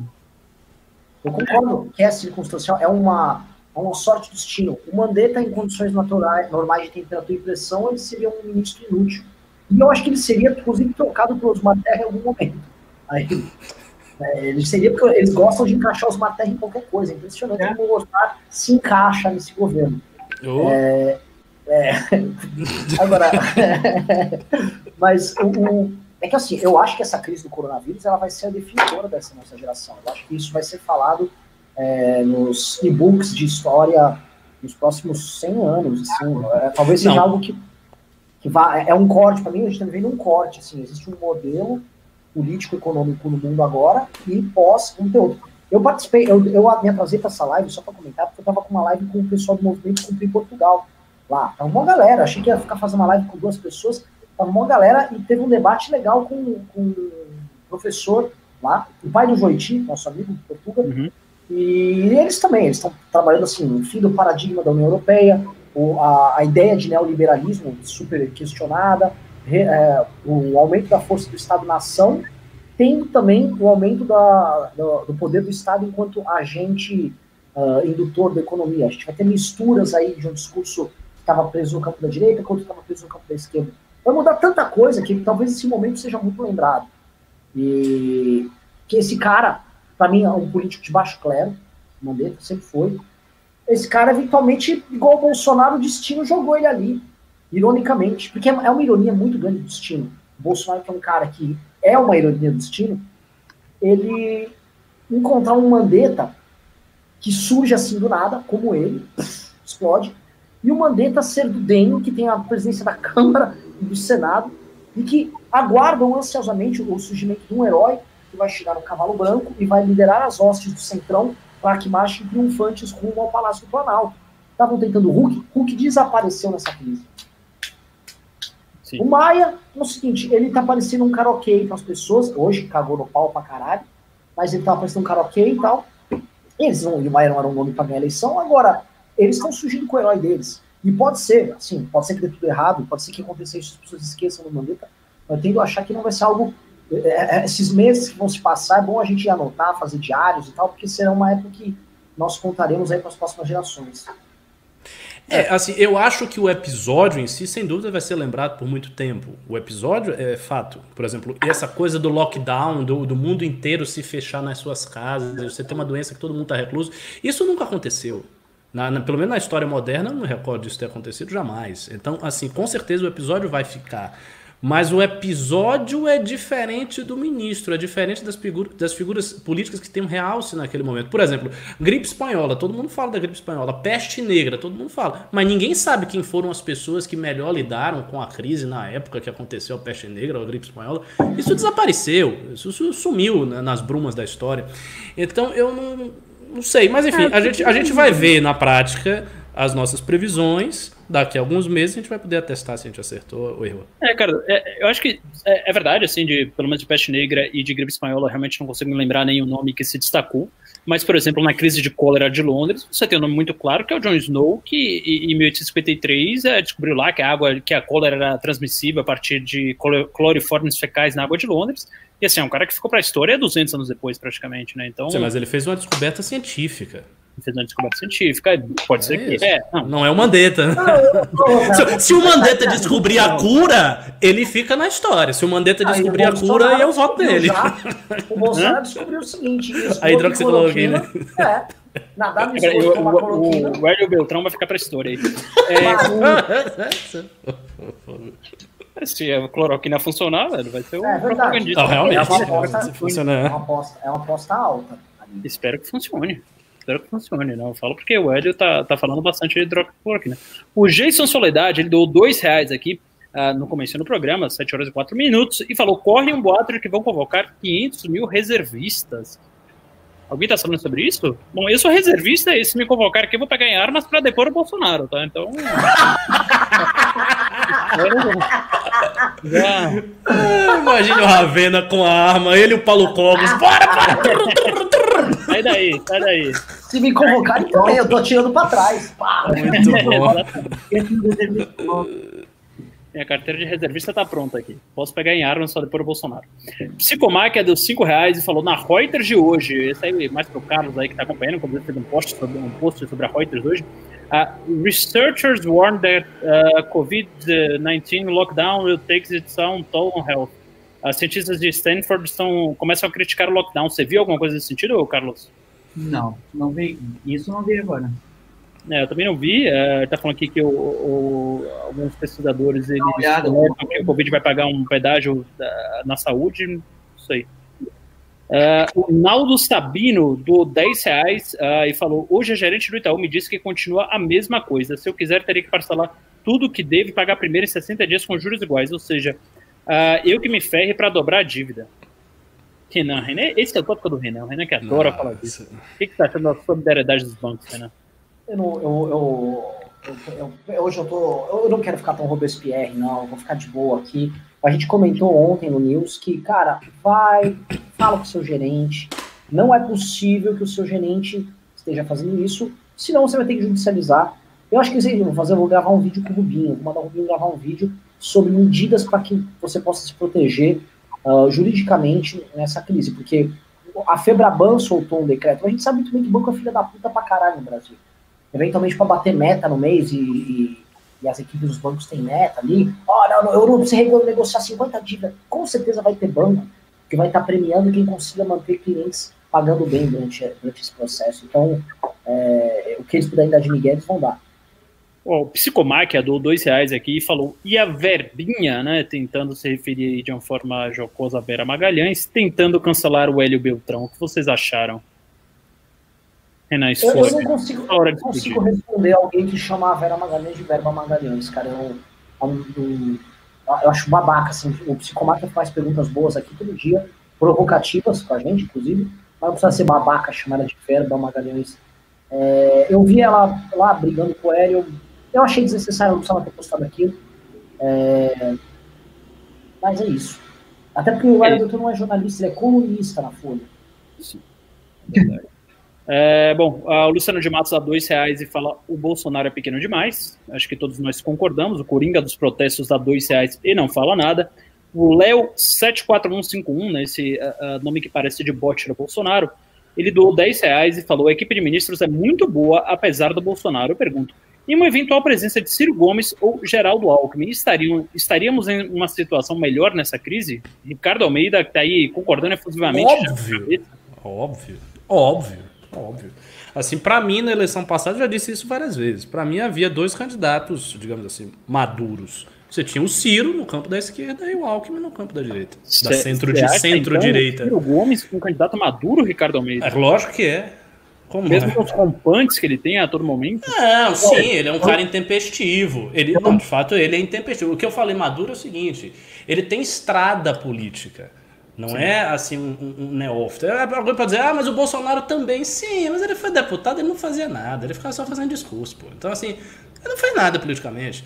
O Ciro, não, ele foi ministro da Fazenda, aquilo que ele diz. Ele foi ministro, foi prefeito, foi isso, foi aquilo, blá, blá, blá. E o Alckmin também tem trajetória. E, assim, tanto um quanto o outro, um no campo da esquerda e outro no campo da centro-direita, ou do centro, como, como for, eles não teriam a postura insana, pseudocientífica do Bolsonaro, não estariam falando as coisas desse jeito, não estariam.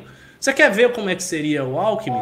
Ele seria um João Dória sem graça. Chuchu e o Ciro Gomes seria um esquerdista falando aquelas coisas que ele já sabe, temos que, que taxar as grandes fortunas, os bancos, tem que ajudar, não sei o que, não sei o que, não sei o que, ia fazer as medidas econômicas e não ia falar essas, esses absurdos que o Bolsonaro fala. Eu, também acho, aí? Eu também acho que qualquer um dos dois estaria fazendo muito melhor do que o Bolsonaro. O Bolsonaro não sabe levar.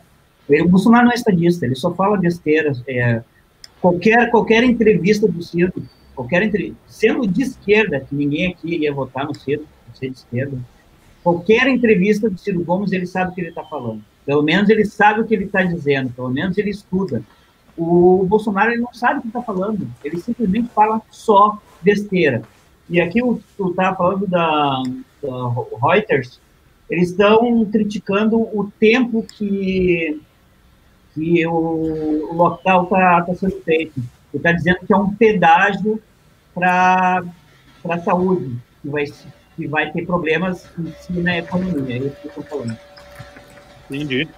Entendi. Bom, uh, vamos uh, ah, para o próximo PIB aqui. O Fricesso Moro, um grande Fricesso Moro, primeiro cotomás desse programa, uh, pergunta: vocês viram a live do Terça com a Sarah Winter? Eu acho que não, acho que ninguém aqui viu. uma em que ela praticamente pede para as pessoas literalmente se sacrificarem pelo Bozo. Comentem. Acho que ninguém aqui viu, né? Porque a gente, mesmo em quarentena, mesmo com atividade diminuída, temos coisas melhores para fazer do que ver a live do Terça Livre. Mas uh, eu não duvido que ela tenha falado isso, não. Essas lives, inclusive, estão rodando aí algumas outras lives de apoiadores bolsonaristas falando coisas absurdas aí na internet. Outro dia saiu uma de uma professora aí, que é youtuber também, falando: ah, a gente tem que xingar na internet, tem que xingar a Janaína, tem que colocar Joyce vestida de porco e não sei o quê. Então, assim, é uma baixaria realmente esse povo do Bolsonaro, eles se merecem. Uh, o JP Galvão, ele deu cinco reais e falou: não sou anti-EUA, mas o que eles vêm falando em relação aos EPIs da China é criminoso. Não sei porque eu falei EPI e não falei USA, porque é equipamento de proteção individual, né? Somente uma sigla em português. O, brasileiro, o Brasil ficará sem materiais no meio da crise. Comentem. Alguém quer comentar isso aí? Parece que a gente tomou um pasta moleque aí dos Estados Unidos para comprar equipamento de proteção individual da China. Renan? Não? Ninguém? Ah, okay. eu quero. Eu quero, eu quero, quero, quero. Quero, porque isso aqui é o seguinte. É, eu vou encaixar o que o, o, o, Ricardo e o Carlos falaram do Ciro Gomes agora com o, a, ação, a política externa do Brasil e com a postura do Donald Trump. É, o Donald Trump encarou essa porra como uma guerra. Ele está encarando como uma guerra e o cidadão americano está percebendo que ele está encarando como uma guerra. O Donald Trump ele está hoje com agentes americanos. Quando eu chamo de agente, não estou agente secreto, tá? Ele tem homens dele operando dentro dos aeroportos de carga na China, interceptando a, o, as remessas de equipamentos, máscaras, proteção para outros países, para comprar na hora à vista ele está comprando. E ele não está escondendo isso de ninguém. Ele está comprando, está cancelando é, o embarque. Não, não, manda para mim, manda para mim. eles estão indo no, nas fábricas, eles estão comprando lotes inteiros, eles estão fazendo outros países cancelar o pedido. Não é só o Brasil que está tendo um problema de cancelamento de pedido. O Brasil já fez o contrato, já fez o pagamento da inicial, os Estados Unidos vão lá, cobrem a compra, fala, me dá a produção toda, me dá a produção toda, me dá a produção toda. Eles montaram uma ponte aérea é, com a China, e eles estão todo dia mandando cargueiro, e todo dia vai, lá um cargueiro, dois cargueiros, três cargueiros, e traz o material da China para os Estados Unidos, que agora, numa operação de guerra, como é que vai? Farinha pouca, meu pirão primeiro. Né? Os Estados Unidos está cuidando do pirão dele.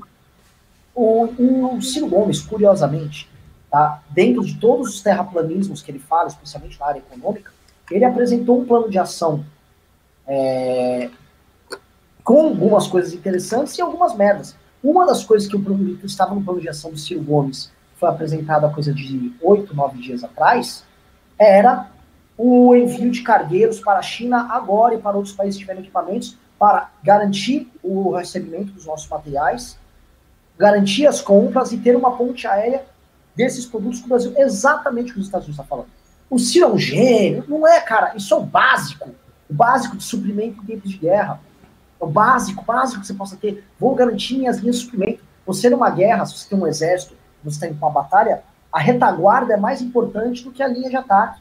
A retaguarda garante o suprimento, garante a linha de atendimento médico, garante a parte de estratégia.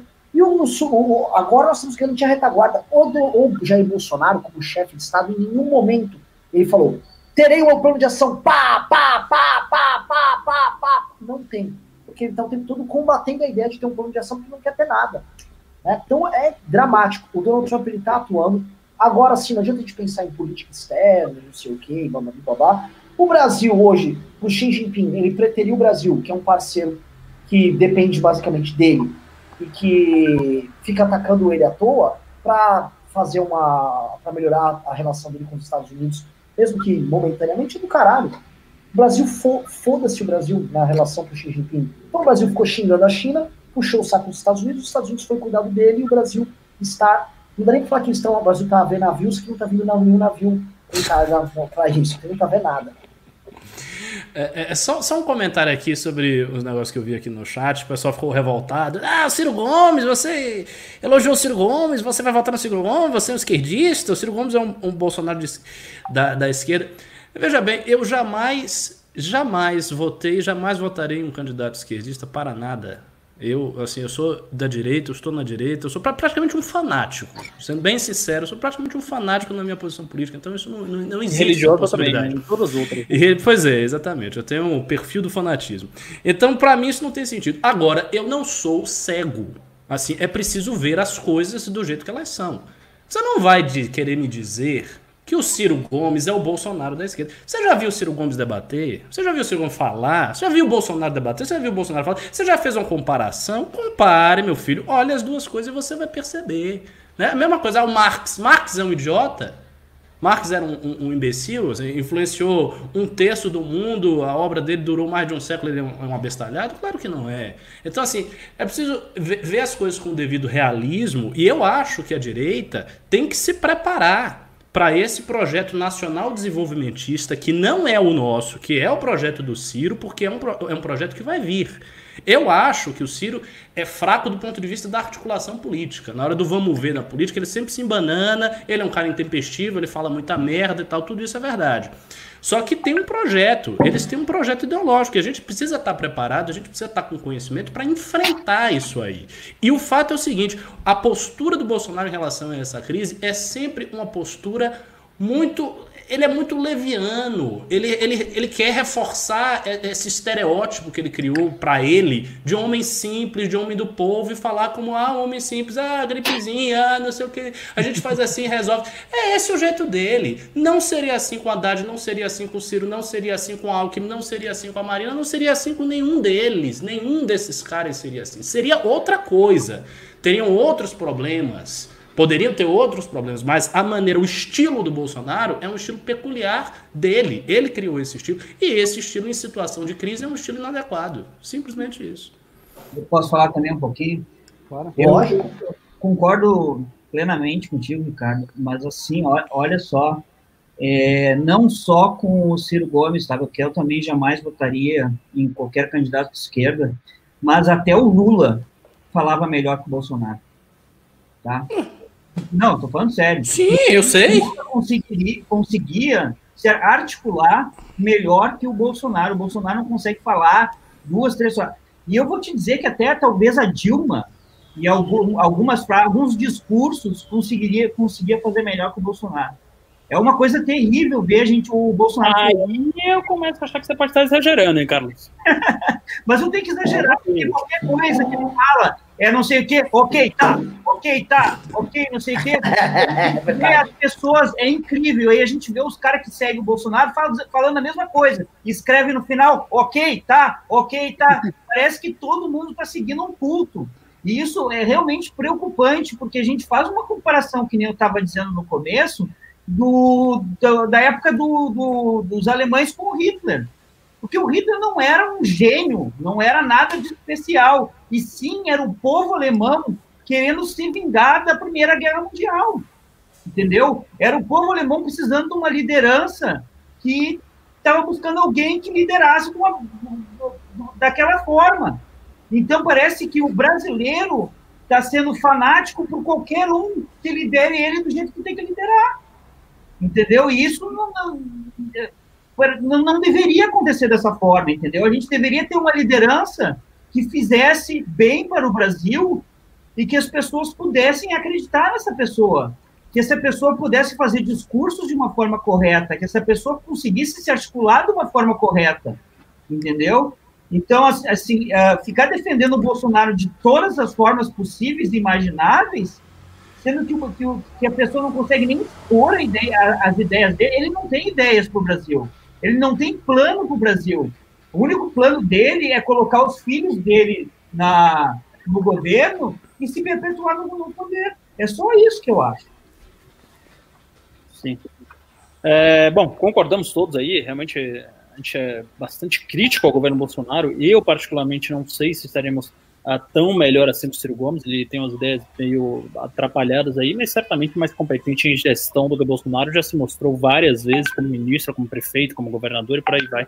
É, vamos aqui para o próximo Pimba. O Christopher da Cunha, ele falou: uh, Rick, acho que você está viajando. O Bolsonaro não entende nada de economia. Ele é um agente do caos. Ele está torcendo para o pior.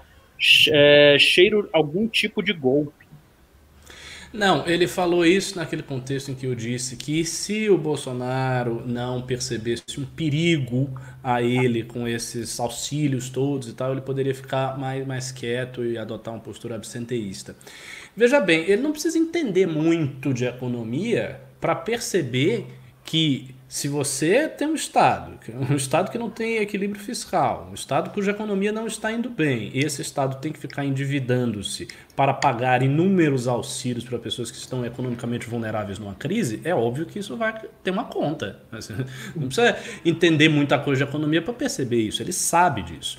O Renan comentou uma coisa que realmente foi uma, foi uma ponderação crítica à minha fala e, e eu acho que tem razão. É, não é só isso, porque o Bolsonaro ele não é tão racional, ele faz um cálculo e fica quieto. Não, existe realmente essa coisa, essa incontinência verbal dele precisar falar alguma coisa, dele precisar bater em alguém, dele precisar falar contra qualquer figura que comece a se destacar. E outra coisa, ele sabe, nesse sentido, assim, ele tem até um certo realismo, ele sabe que as pessoas querem tirá-lo da cadeira. As pessoas Sim. querem tirar da cadeira. Assim, ele, ele, ele fala é um idiota. Isso. Ele fala e ele sabe. E não, não é mentira. Elas querem mesmo. Ah, mas eles querem tirar. Querem. Só que a postura dele faz com que as pessoas queiram tirá-lo mais ainda. Então fica aquela coisa, o pessoal já quer tirar, aí ele tem uma postura, aí quer tirar mais ainda, ele tem uma postura agressiva, quer tirar mais ainda, e vira, uma, e vira sabe, um, um, um, ciclo em que o presidente antagoniza e é antagonizado, e antagoniza e é antagonizado, e vai ficando cada vez mais paranoico, vai se embolando nisso aí, e é a situação que nós estamos. Como resolver isso aí? Sinceramente, acho que não vai resolver, porque o Bolsonaro é o que é, a militância dele é o que é e as coisas são o que são. E a, a gente vai aguardar e ver aí o que, que vai ser. O, Vamos, Carlos, só, só um pouco, adicionar um ponto que o cara falou que é, é, bem interessante, que é o seguinte: desde o primeiro dia após ter sido eleito, o Bolsonaro tem medo de cair e ele desperta em todos os agentes políticos a vontade de que ele não seja presidente. Mesmo ainda tendo aprovação no começo. O, o Temer teve até um processo de impeachment contra ele, Aqui foi um processo muito mais midiático do que qualquer outra coisa. E os agentes políticos não tinham vontade de tirar ele, nem a sociedade na prática tinha vontade de tirar ele. Mesmo a esquerda com aquele discurso do primeiramente fora Temer, aquilo era muito mais um elemento de aglutinação do que uma causa mesmo. O Bolsonaro ele gera nos outros agentes essa vontade de, se puder, eu tiro esse cara. Esse é o problema. É isso. Vamos aqui para os próximos pimbas. Uh, o Léo 745151 é, deu mais 10 reais. Ah, obrigado aí, Léo.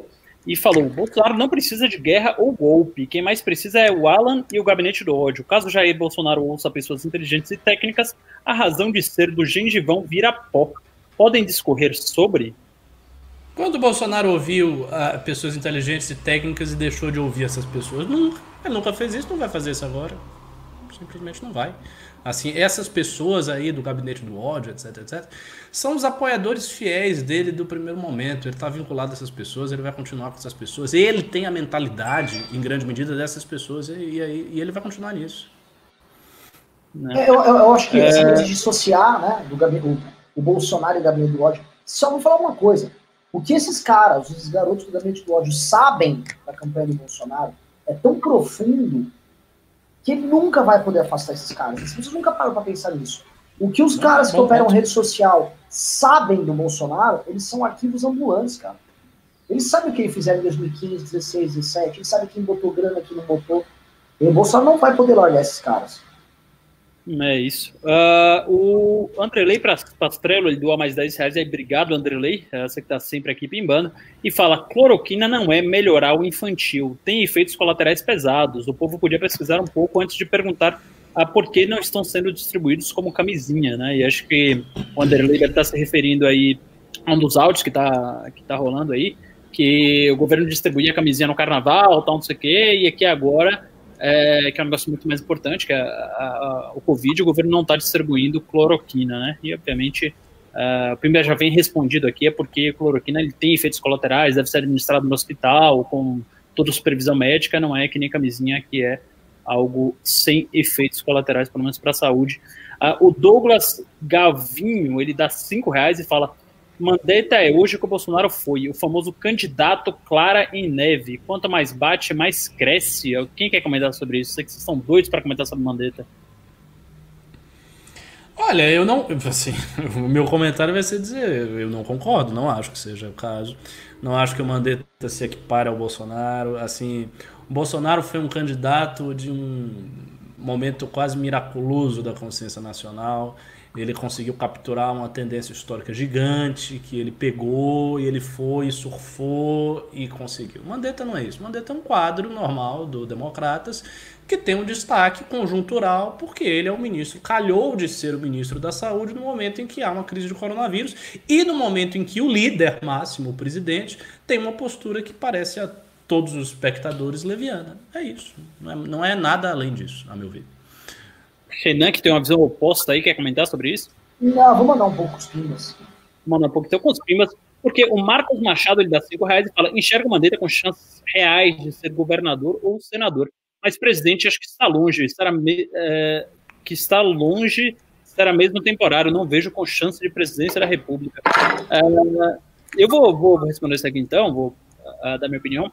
É, eu acho que eu tendo a concordar com essa visão, acho que realmente ele tem uh, hoje cacife político para no máximo esses cargos aí de governador ou senador, mas a gente tem que ter sempre em mente o horizonte, né? E a gente está à procura de um líder aí desde 2014, ou seja, é, é, é, chegar em 2022 agora, a gente vai estar sem líderes há oito anos e procurando alguém para emplacar. Então qualquer coisa pode ser uma alternativa, né? E o Mandetta ele é um pouquinho melhor que qualquer coisa, ao que dá para ver até agora, né? Vamos ver como é que as coisas evoluem. O Leandro Kohler, ele dá cinco reais uh, e fala, voltando à vaca fria, 363 mortes no Brasil, curva exponencial. E o que mais preocupa é que o número de curados não está acompanhando. Quem diria, né? Pois é, Leandro, quem diria que aqui a gente já tem uma curva parecida com todos os outros países do mundo, né? Quem diria que aqui não ia ser um resfriadinho só porque a gente come churrasquinho de gato e toma banho de esgoto, né? Realmente. É, eu, eu, eu acho o seguinte, tá? A gente está sendo muito precipitado em avaliar o banho de esgoto como simplesmente uma alternativa que não é válida. Tá? Quem é que teve Covid e tomou banho de esgoto? Exato. Não tem tá evidência empírica? Não tem evidência empírica nenhuma. É, eu, então, sim, ainda tem muita coisa a discutir. Eu vi hoje um depoimento muito interessante do Silvio Grimaldo, um importante olavista, que ele estava falando que os necrotérios estão cheios por uma questão logística que é culpa Dória, que não está deixando eles funcionarem. Porque na prática está tudo normal. Né? O número de covas que foi feito lá também no cemitério da Vila Formosa de São Paulo, isso é uma mera questão de marketing para assustar o eleitor. E é a mesma coisa, agora vão diminuir o banho de esgoto. Foi isso que nos salvou do cólera. O HIV não explodiu no Brasil por causa do banho de esgoto e aí vão querer ficar agora uh, diminuindo. Os indianos têm condições insalubres totais, mas eles sobrevivem a qualquer doença porque eles nadam no Ganges, que é igual nadar no esgoto aqui. Então, cuidado, vamos, vamos com calma, Ravena. É verdade, é verdade. É, falta um estudo aí isolando o fator esgoto para ver qual vai ser a sobrevida aí da... Deixa eu falar só uma coisa. Esses Por números favor. que tem no Brasil, tá? Esses números que tem no Brasil estão muito atrasados, viu? Eu conversei com um amigo meu, do, do, tem uma fonte boa no, na parte da saúde, e ele me disse que tem uma grande falta de testes no Brasil. E, portanto, muita gente já morreu tá, do coronavírus e não tem como comprovar isso. Então, nós estamos aí no Brasil com muito mais pessoas mortas pelo vírus do que esses números estão representando. Então, é isso aí. Uh, isso aqui é, é o Brasil ele testa aí quatro vezes menos que a Argentina, por exemplo, que está quebradíssima, né? Ah, o José Souza, ele deu 10 reais e falou, Bolso esqueceu do Maia, óbvio. De certa forma, o Covid ajudou. Explica, o Maia sai da presença da Câmara ano que vem. Qual o sentido de bater em alguém que vai embora? Hoje o presidente já é decorativo. Renan, quer comentar? Porque o Bolsonaro... repita, repita, eu estava só, eu tava só fazendo uma que o Bolsonaro ele parou de. o José Souza deu 10 reais e falou que o Bolsonaro parou de bater no Maia. Que deve ser porque o Maia já está encerrando seu mandato e que não faz mais sentido ficar gastando capital político batendo em alguém que está praticamente morto no jogo político. O que, é que, você acha? Não, totalmente errado. Na verdade, o, o Bolsonaro tem um novo primeiro-ministro para antagonizar. Né? É só isso. E eu vou falar, o Maia também está com ciúmes. É, imagina. É, imagina tá, é, o, o, o, é, o Mandetta Poderia ser qualquer outro. O, o Carlos falou bem. Se tivesse tido uma crise gigantesca de segurança pública e o Moro tivesse feito coletivos de imprensa, fudeu com o Bolsonaro. O Bolsonaro ia ficar puto, não sei o quê. Agora, sabe o que, que irrita? Porque se ele tem tantos filmes, por que, que ele não vira esse homem de ação? Sabe o que eu imaginava que ia ser esse governo? Exatamente. Eu falei, o Bolsonaro, o Bolsonaro vai explodir popularidade? Eu imaginava o seguinte: ia botar o Paulo Guedes tocando as reformas, ia ter alguma coordenação política, aí o Bolsonaro ia ficar voando de helicóptero lá no Morro do Alemão, estamos aqui nessa operação com o Exército para recuperar esse território para o Brasil. Vagabundo vai morrer! E o Moro, o juiz Sérgio Moro, está lá em Brasília preparando uma lei penal pesada. Fujam vagabundos, porque aqui a lei. Eu imaginei o Bolsonaro viajando pelo Brasil de, de roupa militar, causando, matando bandido e assim, popularidade na tampa. Porque era isso que as pessoas queriam ver. Basta ver o Witzel, emulou um pouquinho disso. O Bolsonaro ia explodir com isso. Era só ele falar, alguém coordene politicamente, tá?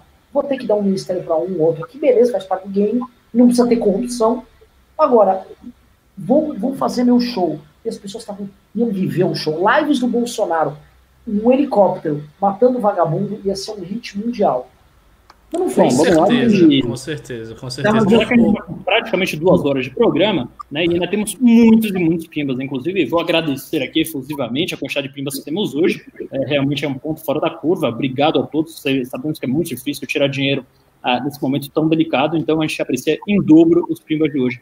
Ah, o Thiago Medina, ele deu mais cinco reais e falou: Marina Silva é muito mais madura que o Ciro Gomes. Uh, o Ricardo discorda. Provavelmente por um motivo Tem... ideológico, eu diria. Não, não, não é por. Por que seria por motivo ideológico? Ideologicamente eu tô com o Ciro? Não tô, não. É porque eu acho assim: a Marina Silva tem menos experiência, ela foi ministra do meio ambiente, ok? E é muito fraca. Muito fraca.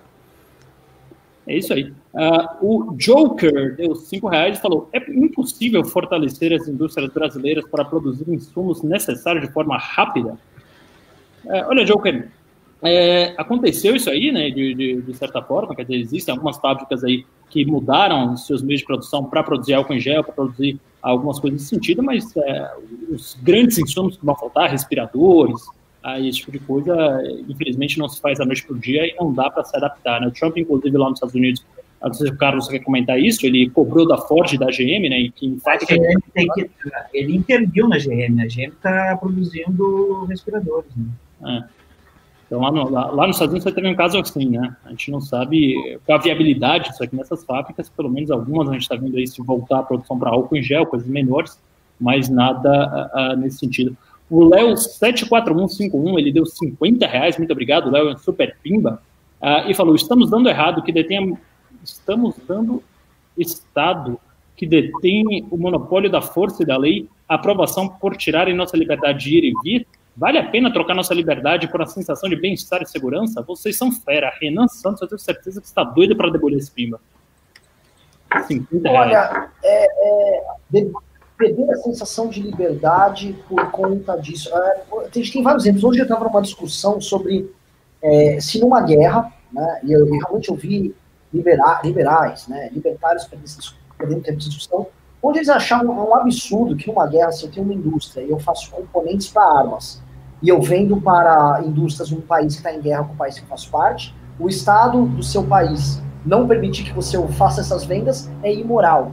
E eu, nesse grupo de libertários, eles chegaram a um consenso que era muito imoral e era um absurdo isso. E foi por isso que vocês não têm um vereador sequer aqui no Brasil e nem o terão, porque esse tipo de discussão é tão infantiloide né?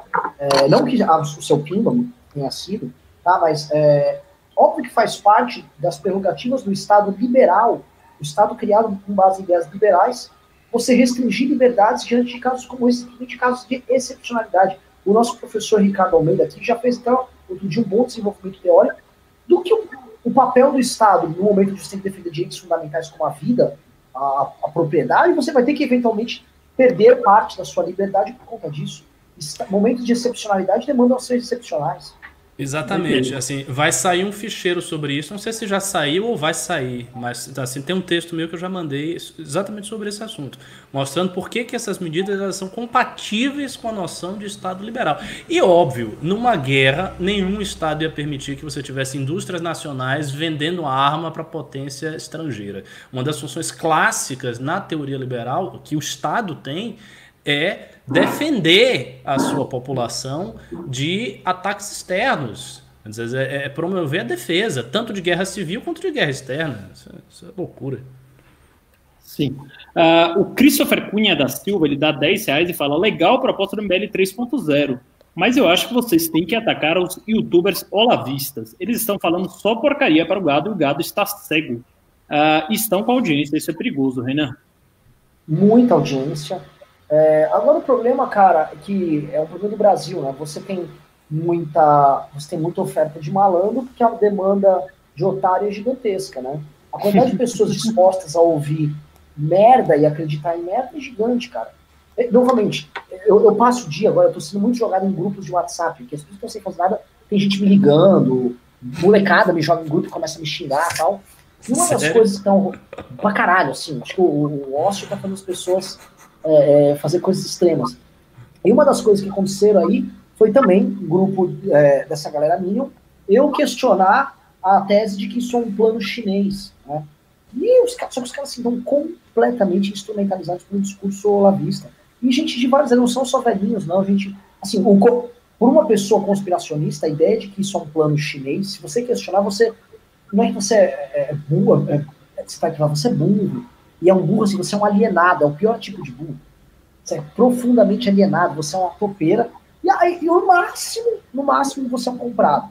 Então você só tem duas opções nessa discussão. Ou você é um comprado, ou você é um alienado. Então eu prefiro ser alienado. Porque, ó, eu sou alienado mesmo, vou, vou assistir o jogo de futebol que não está acontecendo mais. Tá? É isso.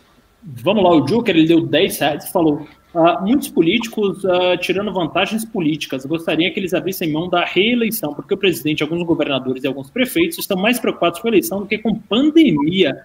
A Joker é, é o que a gente sempre fala aqui, né? Independente de ter pandemia, independente da magnitude do desastre, a política nunca dá uma pausa, né? Não vai existir um botão de on e off. Então não dá para você dissociar essas duas coisas. Então, a sociedade é assim, desde que o mundo é mundo, Uh, e por mais que a gente queira que as pessoas sejam mais racionais, principalmente os políticos sejam mais racionais e pensem exclusivamente na pandemia, isso não vai acontecer. é, e a política ela faz parte de qualquer momento histórico. Né? Uh, o Aécio Alves Rodrigues ele deu 10 reais e falou: Boa noite, vocês estão esquecendo de um detalhe. Se tivéssemos o Ciro ou o Alckmin como presidente, hoje o ministro da Saúde não seria alguém capacitado da área de saúde, sim um mero indicado político. Né? Então, que tá conversa. Né? Um mero indicado político. A gente é. teve um indicado político no governo do Temer, que foi o Ricardo Barros. É, não tem indicado político no governo Bolsonaro, né? Ah? Que é uma Mandetta. O Mandetta, esse é o ponto. Eu, eu, eu ia fazer a sequência. Você tem vários ministros da saúde que são o Padilha do PT. Serra também foi, foi um bom ministro. José Serra, talvez um dos melhores que a gente já teve. Acho que só o Adib Jatene, que foi, foi. Ele era médico e tal, mas deve ter tido um ou outro aí perdido no caminho, mas. É, o Mandetta é um nome político. E o sucesso do Mandetta é um sucesso mais político que técnico. Passo a bola aí para vocês.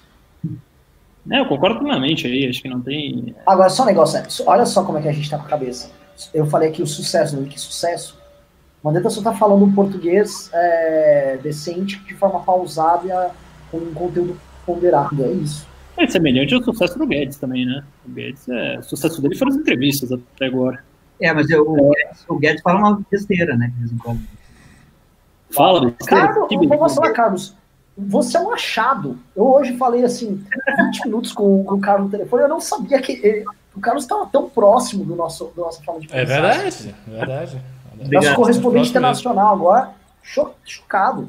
Falei, eu falei, puxa, o Carlos vai bater agora na gente. não. Se mexe o Guedes realmente falando umas besteiras mesmo. É isso aí. Uh, o Felipe Santos, deu 5 reais falou: faz vídeo com partes das lives para aumentar o alcance de vocês. Renan e Ricardo são sempre lúcidos. Bem-vindo, moleque de Floripa. Não é de Floripa, ele é da Flórida. Ele é do Rio Grande do Sul, Porto Alegre. Mas, é, obrigado, Felipe. Quer dizer, o Renan e o Ricardo devem se sentir lisonjeados aí. Obrigado por me excluir, né? O Pedro Costa, ele deu 10 reais e falou: comentem a cagada do Hélio Beltrão. Renan tá tentando fugir desse tema, mas vai ter que falar, Renan. O que, que você acha aí de cabo a rabo da postura do Hélio Beltrão nessa crise? Vamos lá, meu grande amigo Hélio Beltrão. O que acontece? O Hélio, ele está muito voluntarioso nessa questão da hidroxicloroquina. É, isso faz muito parte do, do, do, espírito dele, da filosofia de vida dele. Ele está procurando de forma privada criar soluções e caminhos que não dependam do Estado e que tornem o indivíduo autônomo para responder essa crise. É, isso faz muito parte da forma de pensar. O que aconteceu hoje? Ele deu uma declaração onde ele meio que, se você precisar de ajuda, tivesse hidroxicloroquina, eu quero criar uma rede informal de ajuda. E aí a galera que está procurando picuinha, tudo, a galera está muito no modo treta na rede social, quis uh, atacar o Hélio por conta disso, muita gente. E eu acho que foi. Falar, ah, ele não pode, ele está aqui receitando. Aí o Hélio, eu falar que não, que o, o que está rolando aqui é um. Eu estou falando que eu quero indicar para médicos, né? Porque a gente pode criminalizar o que ele está falando. Mas eu acho isso muito, assim, sério mesmo, é, é querer arrumar picuinha. O Hélio não é um cara que fica arrumando briga no Twitter. Tá? Tem muito vagabundo arrumando briga no Twitter para as pessoas perderem tempo. O Hélio está defendendo uma tese dele, você pode discordar ou concordar com a tese dele. Mas o Hélio não está, assim, agindo de má fé. É, colocar isso, eu, eu, eu acho, é, da parte aí de quem está fazendo nas redes sociais, meio errado. É isso aí, o Vitor, é, oh, desculpa, o pai de neném deu 10 reais e falou: Mandeta 2022, só para irritar a boiada e a família Buraco. É isso aí, né? O, o, não bastasse o Moro 2022, Guedes 2022, agora Mandetta 2022, Mourão 2022, assim, tudo que não se quer é o Bolsonaro 2022, nas pessoas sensatas, pessoas razoáveis, né? O Marcelo Santos, ele dá 10 reais aqui e fala que será que o Brasil, será que o Brasil ou o mundo vai aprender alguma coisa depois da pandemia ou vai ficar tudo na mesma até a próxima? Uh, Ricardo, filósofo, quer dar seus palpites filosóficos? Eu, eu, acho que vai ficar tudo na mesma. E, eu, na verdade, um pouco pior, porque a gente ainda vai estar numa recessão braba. Não acho que nenhuma característica estrutural do Estado brasileiro ou da sociedade brasileira vão mudar por causa da, da pandemia. Nada. Zero. E vai ficar pior. É, o Ricardo é absolutamente cético em relação às mudanças. Então, seu neném dá mais 10 reais, obrigado aí, seu neném, também é um pindeiro pro Tomás aqui. E fala: o Estado liberal já tem grandes poderes sobre a vida, a propriedade e liberdade, sistema de saúde, execução penal e cadeia. Nem por isso liberais choram no banho por isso. Acho isso imaturidade ANCAP. Alguém quer comentar? É, depende, assim, os liberais fazem a crítica assim, de forma corrente ao tamanho do Estado. Isso é crítica usual dos liberais desde o século XIX. Então existe a crítica.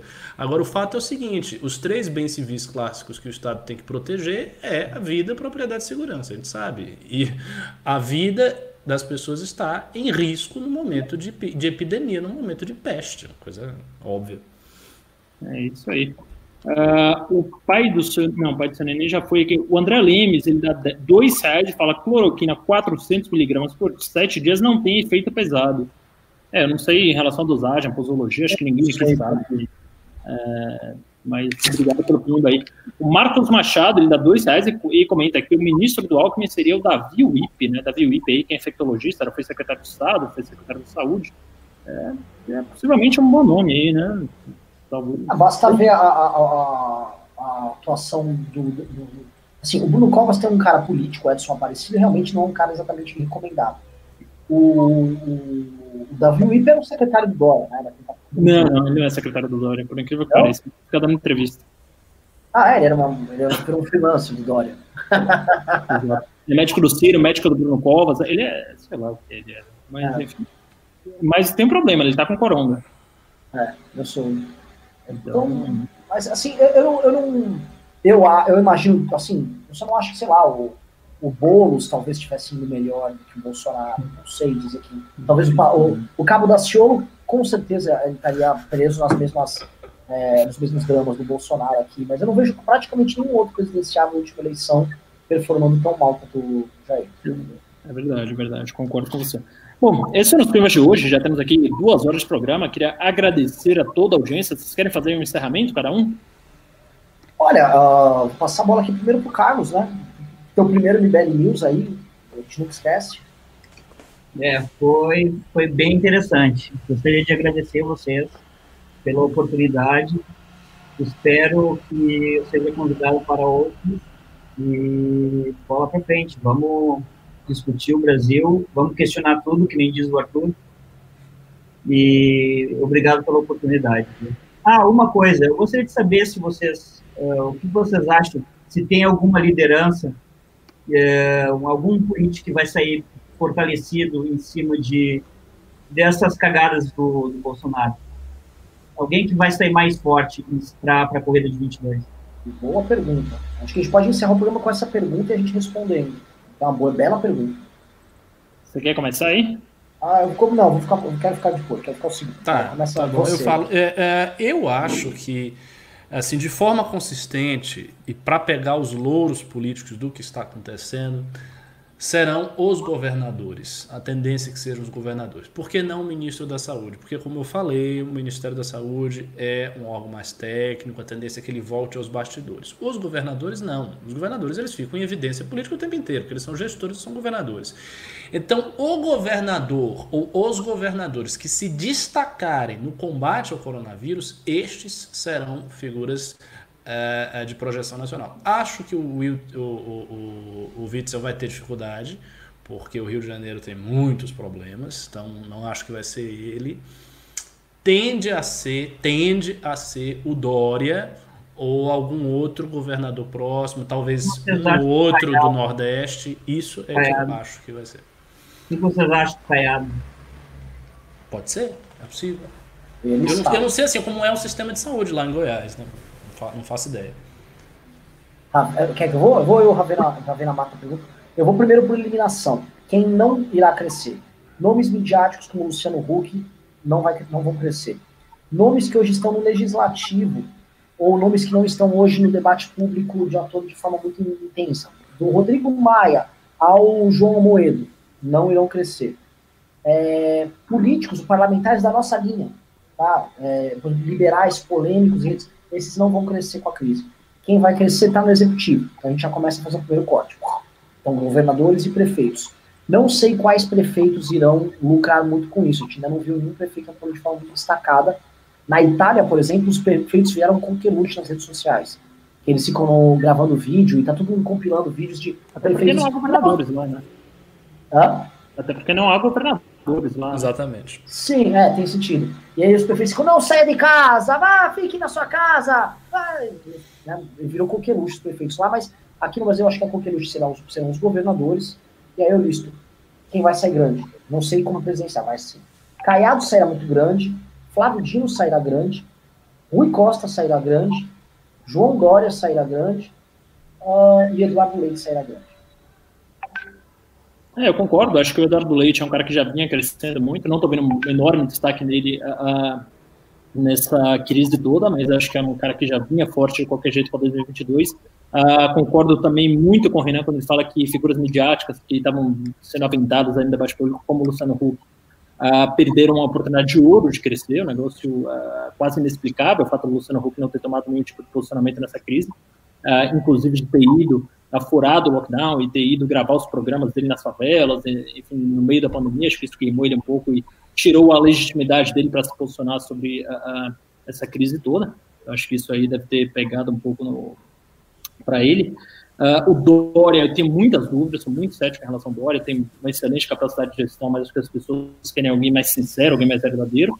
Então, eu acho que, por eliminação aí, eu ficaria realmente com o Flávio Dino, que faz um excelente trabalho, o Eduardo Leite, que faz um excelente trabalho, passa a sinceridade aí também, Rui Costa, na Bahia, é, sem dúvida nenhuma, o nome do PT que mais se destaca no Brasil hoje nesse sentido.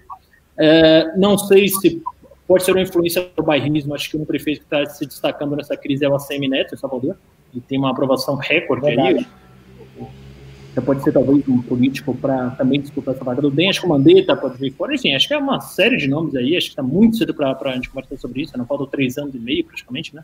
Não, desculpa, dois anos e meio para a próxima eleição, mas acho que todo mundo está se fortalecendo nas costas do Bolsonaro. Né? Bolsonaro certamente foi o político que mais perdeu, e todo mundo que fez mínimo de oposição às posições do Bolsonaro, as posições deslocadas do Bolsonaro, acabou crescendo nessa crise. Uh, temos mais algum pimba aí? Temos, né? Uh, vamos lá, ler os últimos pimbas. Uh, pai do seu neném deu 10 reais, falou, fiquei muito tempo sem doar, mais 10 para o Rubinho processar os outros. Aí, muito obrigado aí, um abraço para o nosso advogado Rubinho Nunes. O Fernando Salles falou, Renan, como assisto o debate português contigo? Cara, foi um, um, um foi no Zoom. É, foi, vai, no, vai no Instagram do Movimento Cumprir Portugal, MCP, manda uma mensagem para eles que eu combinei deles de organizarem outros, tá? E até convido vocês aqui que estão aqui para participar. Um dia vem o nosso, em outro, foi bem legal. E é uma perspectiva muito diferente da nossa, assim, sobre uh, como são os problemas, quais são os, quais são os problemas a ser encarados, isso é bem, bem interessante. É isso aí. Ah, o Naldo Sabino, ele deu 5 reais e falou mais 5 reais para o Rubinho processar os bancos. Valeu. Obrigado aí, Naldo. Obrigado aí pelos 5 reais. O Rubinho vai processar os bancos.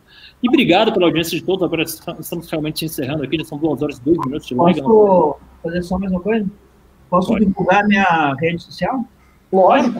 O meu Instagram e o YouTube é Brasileiros, Brasileiro Sem Fronteiras nos dois. Tá? O Facebook também. O Instagram, YouTube e Facebook. Brasileiro Sem Fronteiras, Sem Fronteiras. E para quem quiser saber mais do meu trabalho, eu sou economista, especializado em investimentos internacionais, trabalho mais com os brasileiros que querem trazer o dinheiro para os Estados Unidos.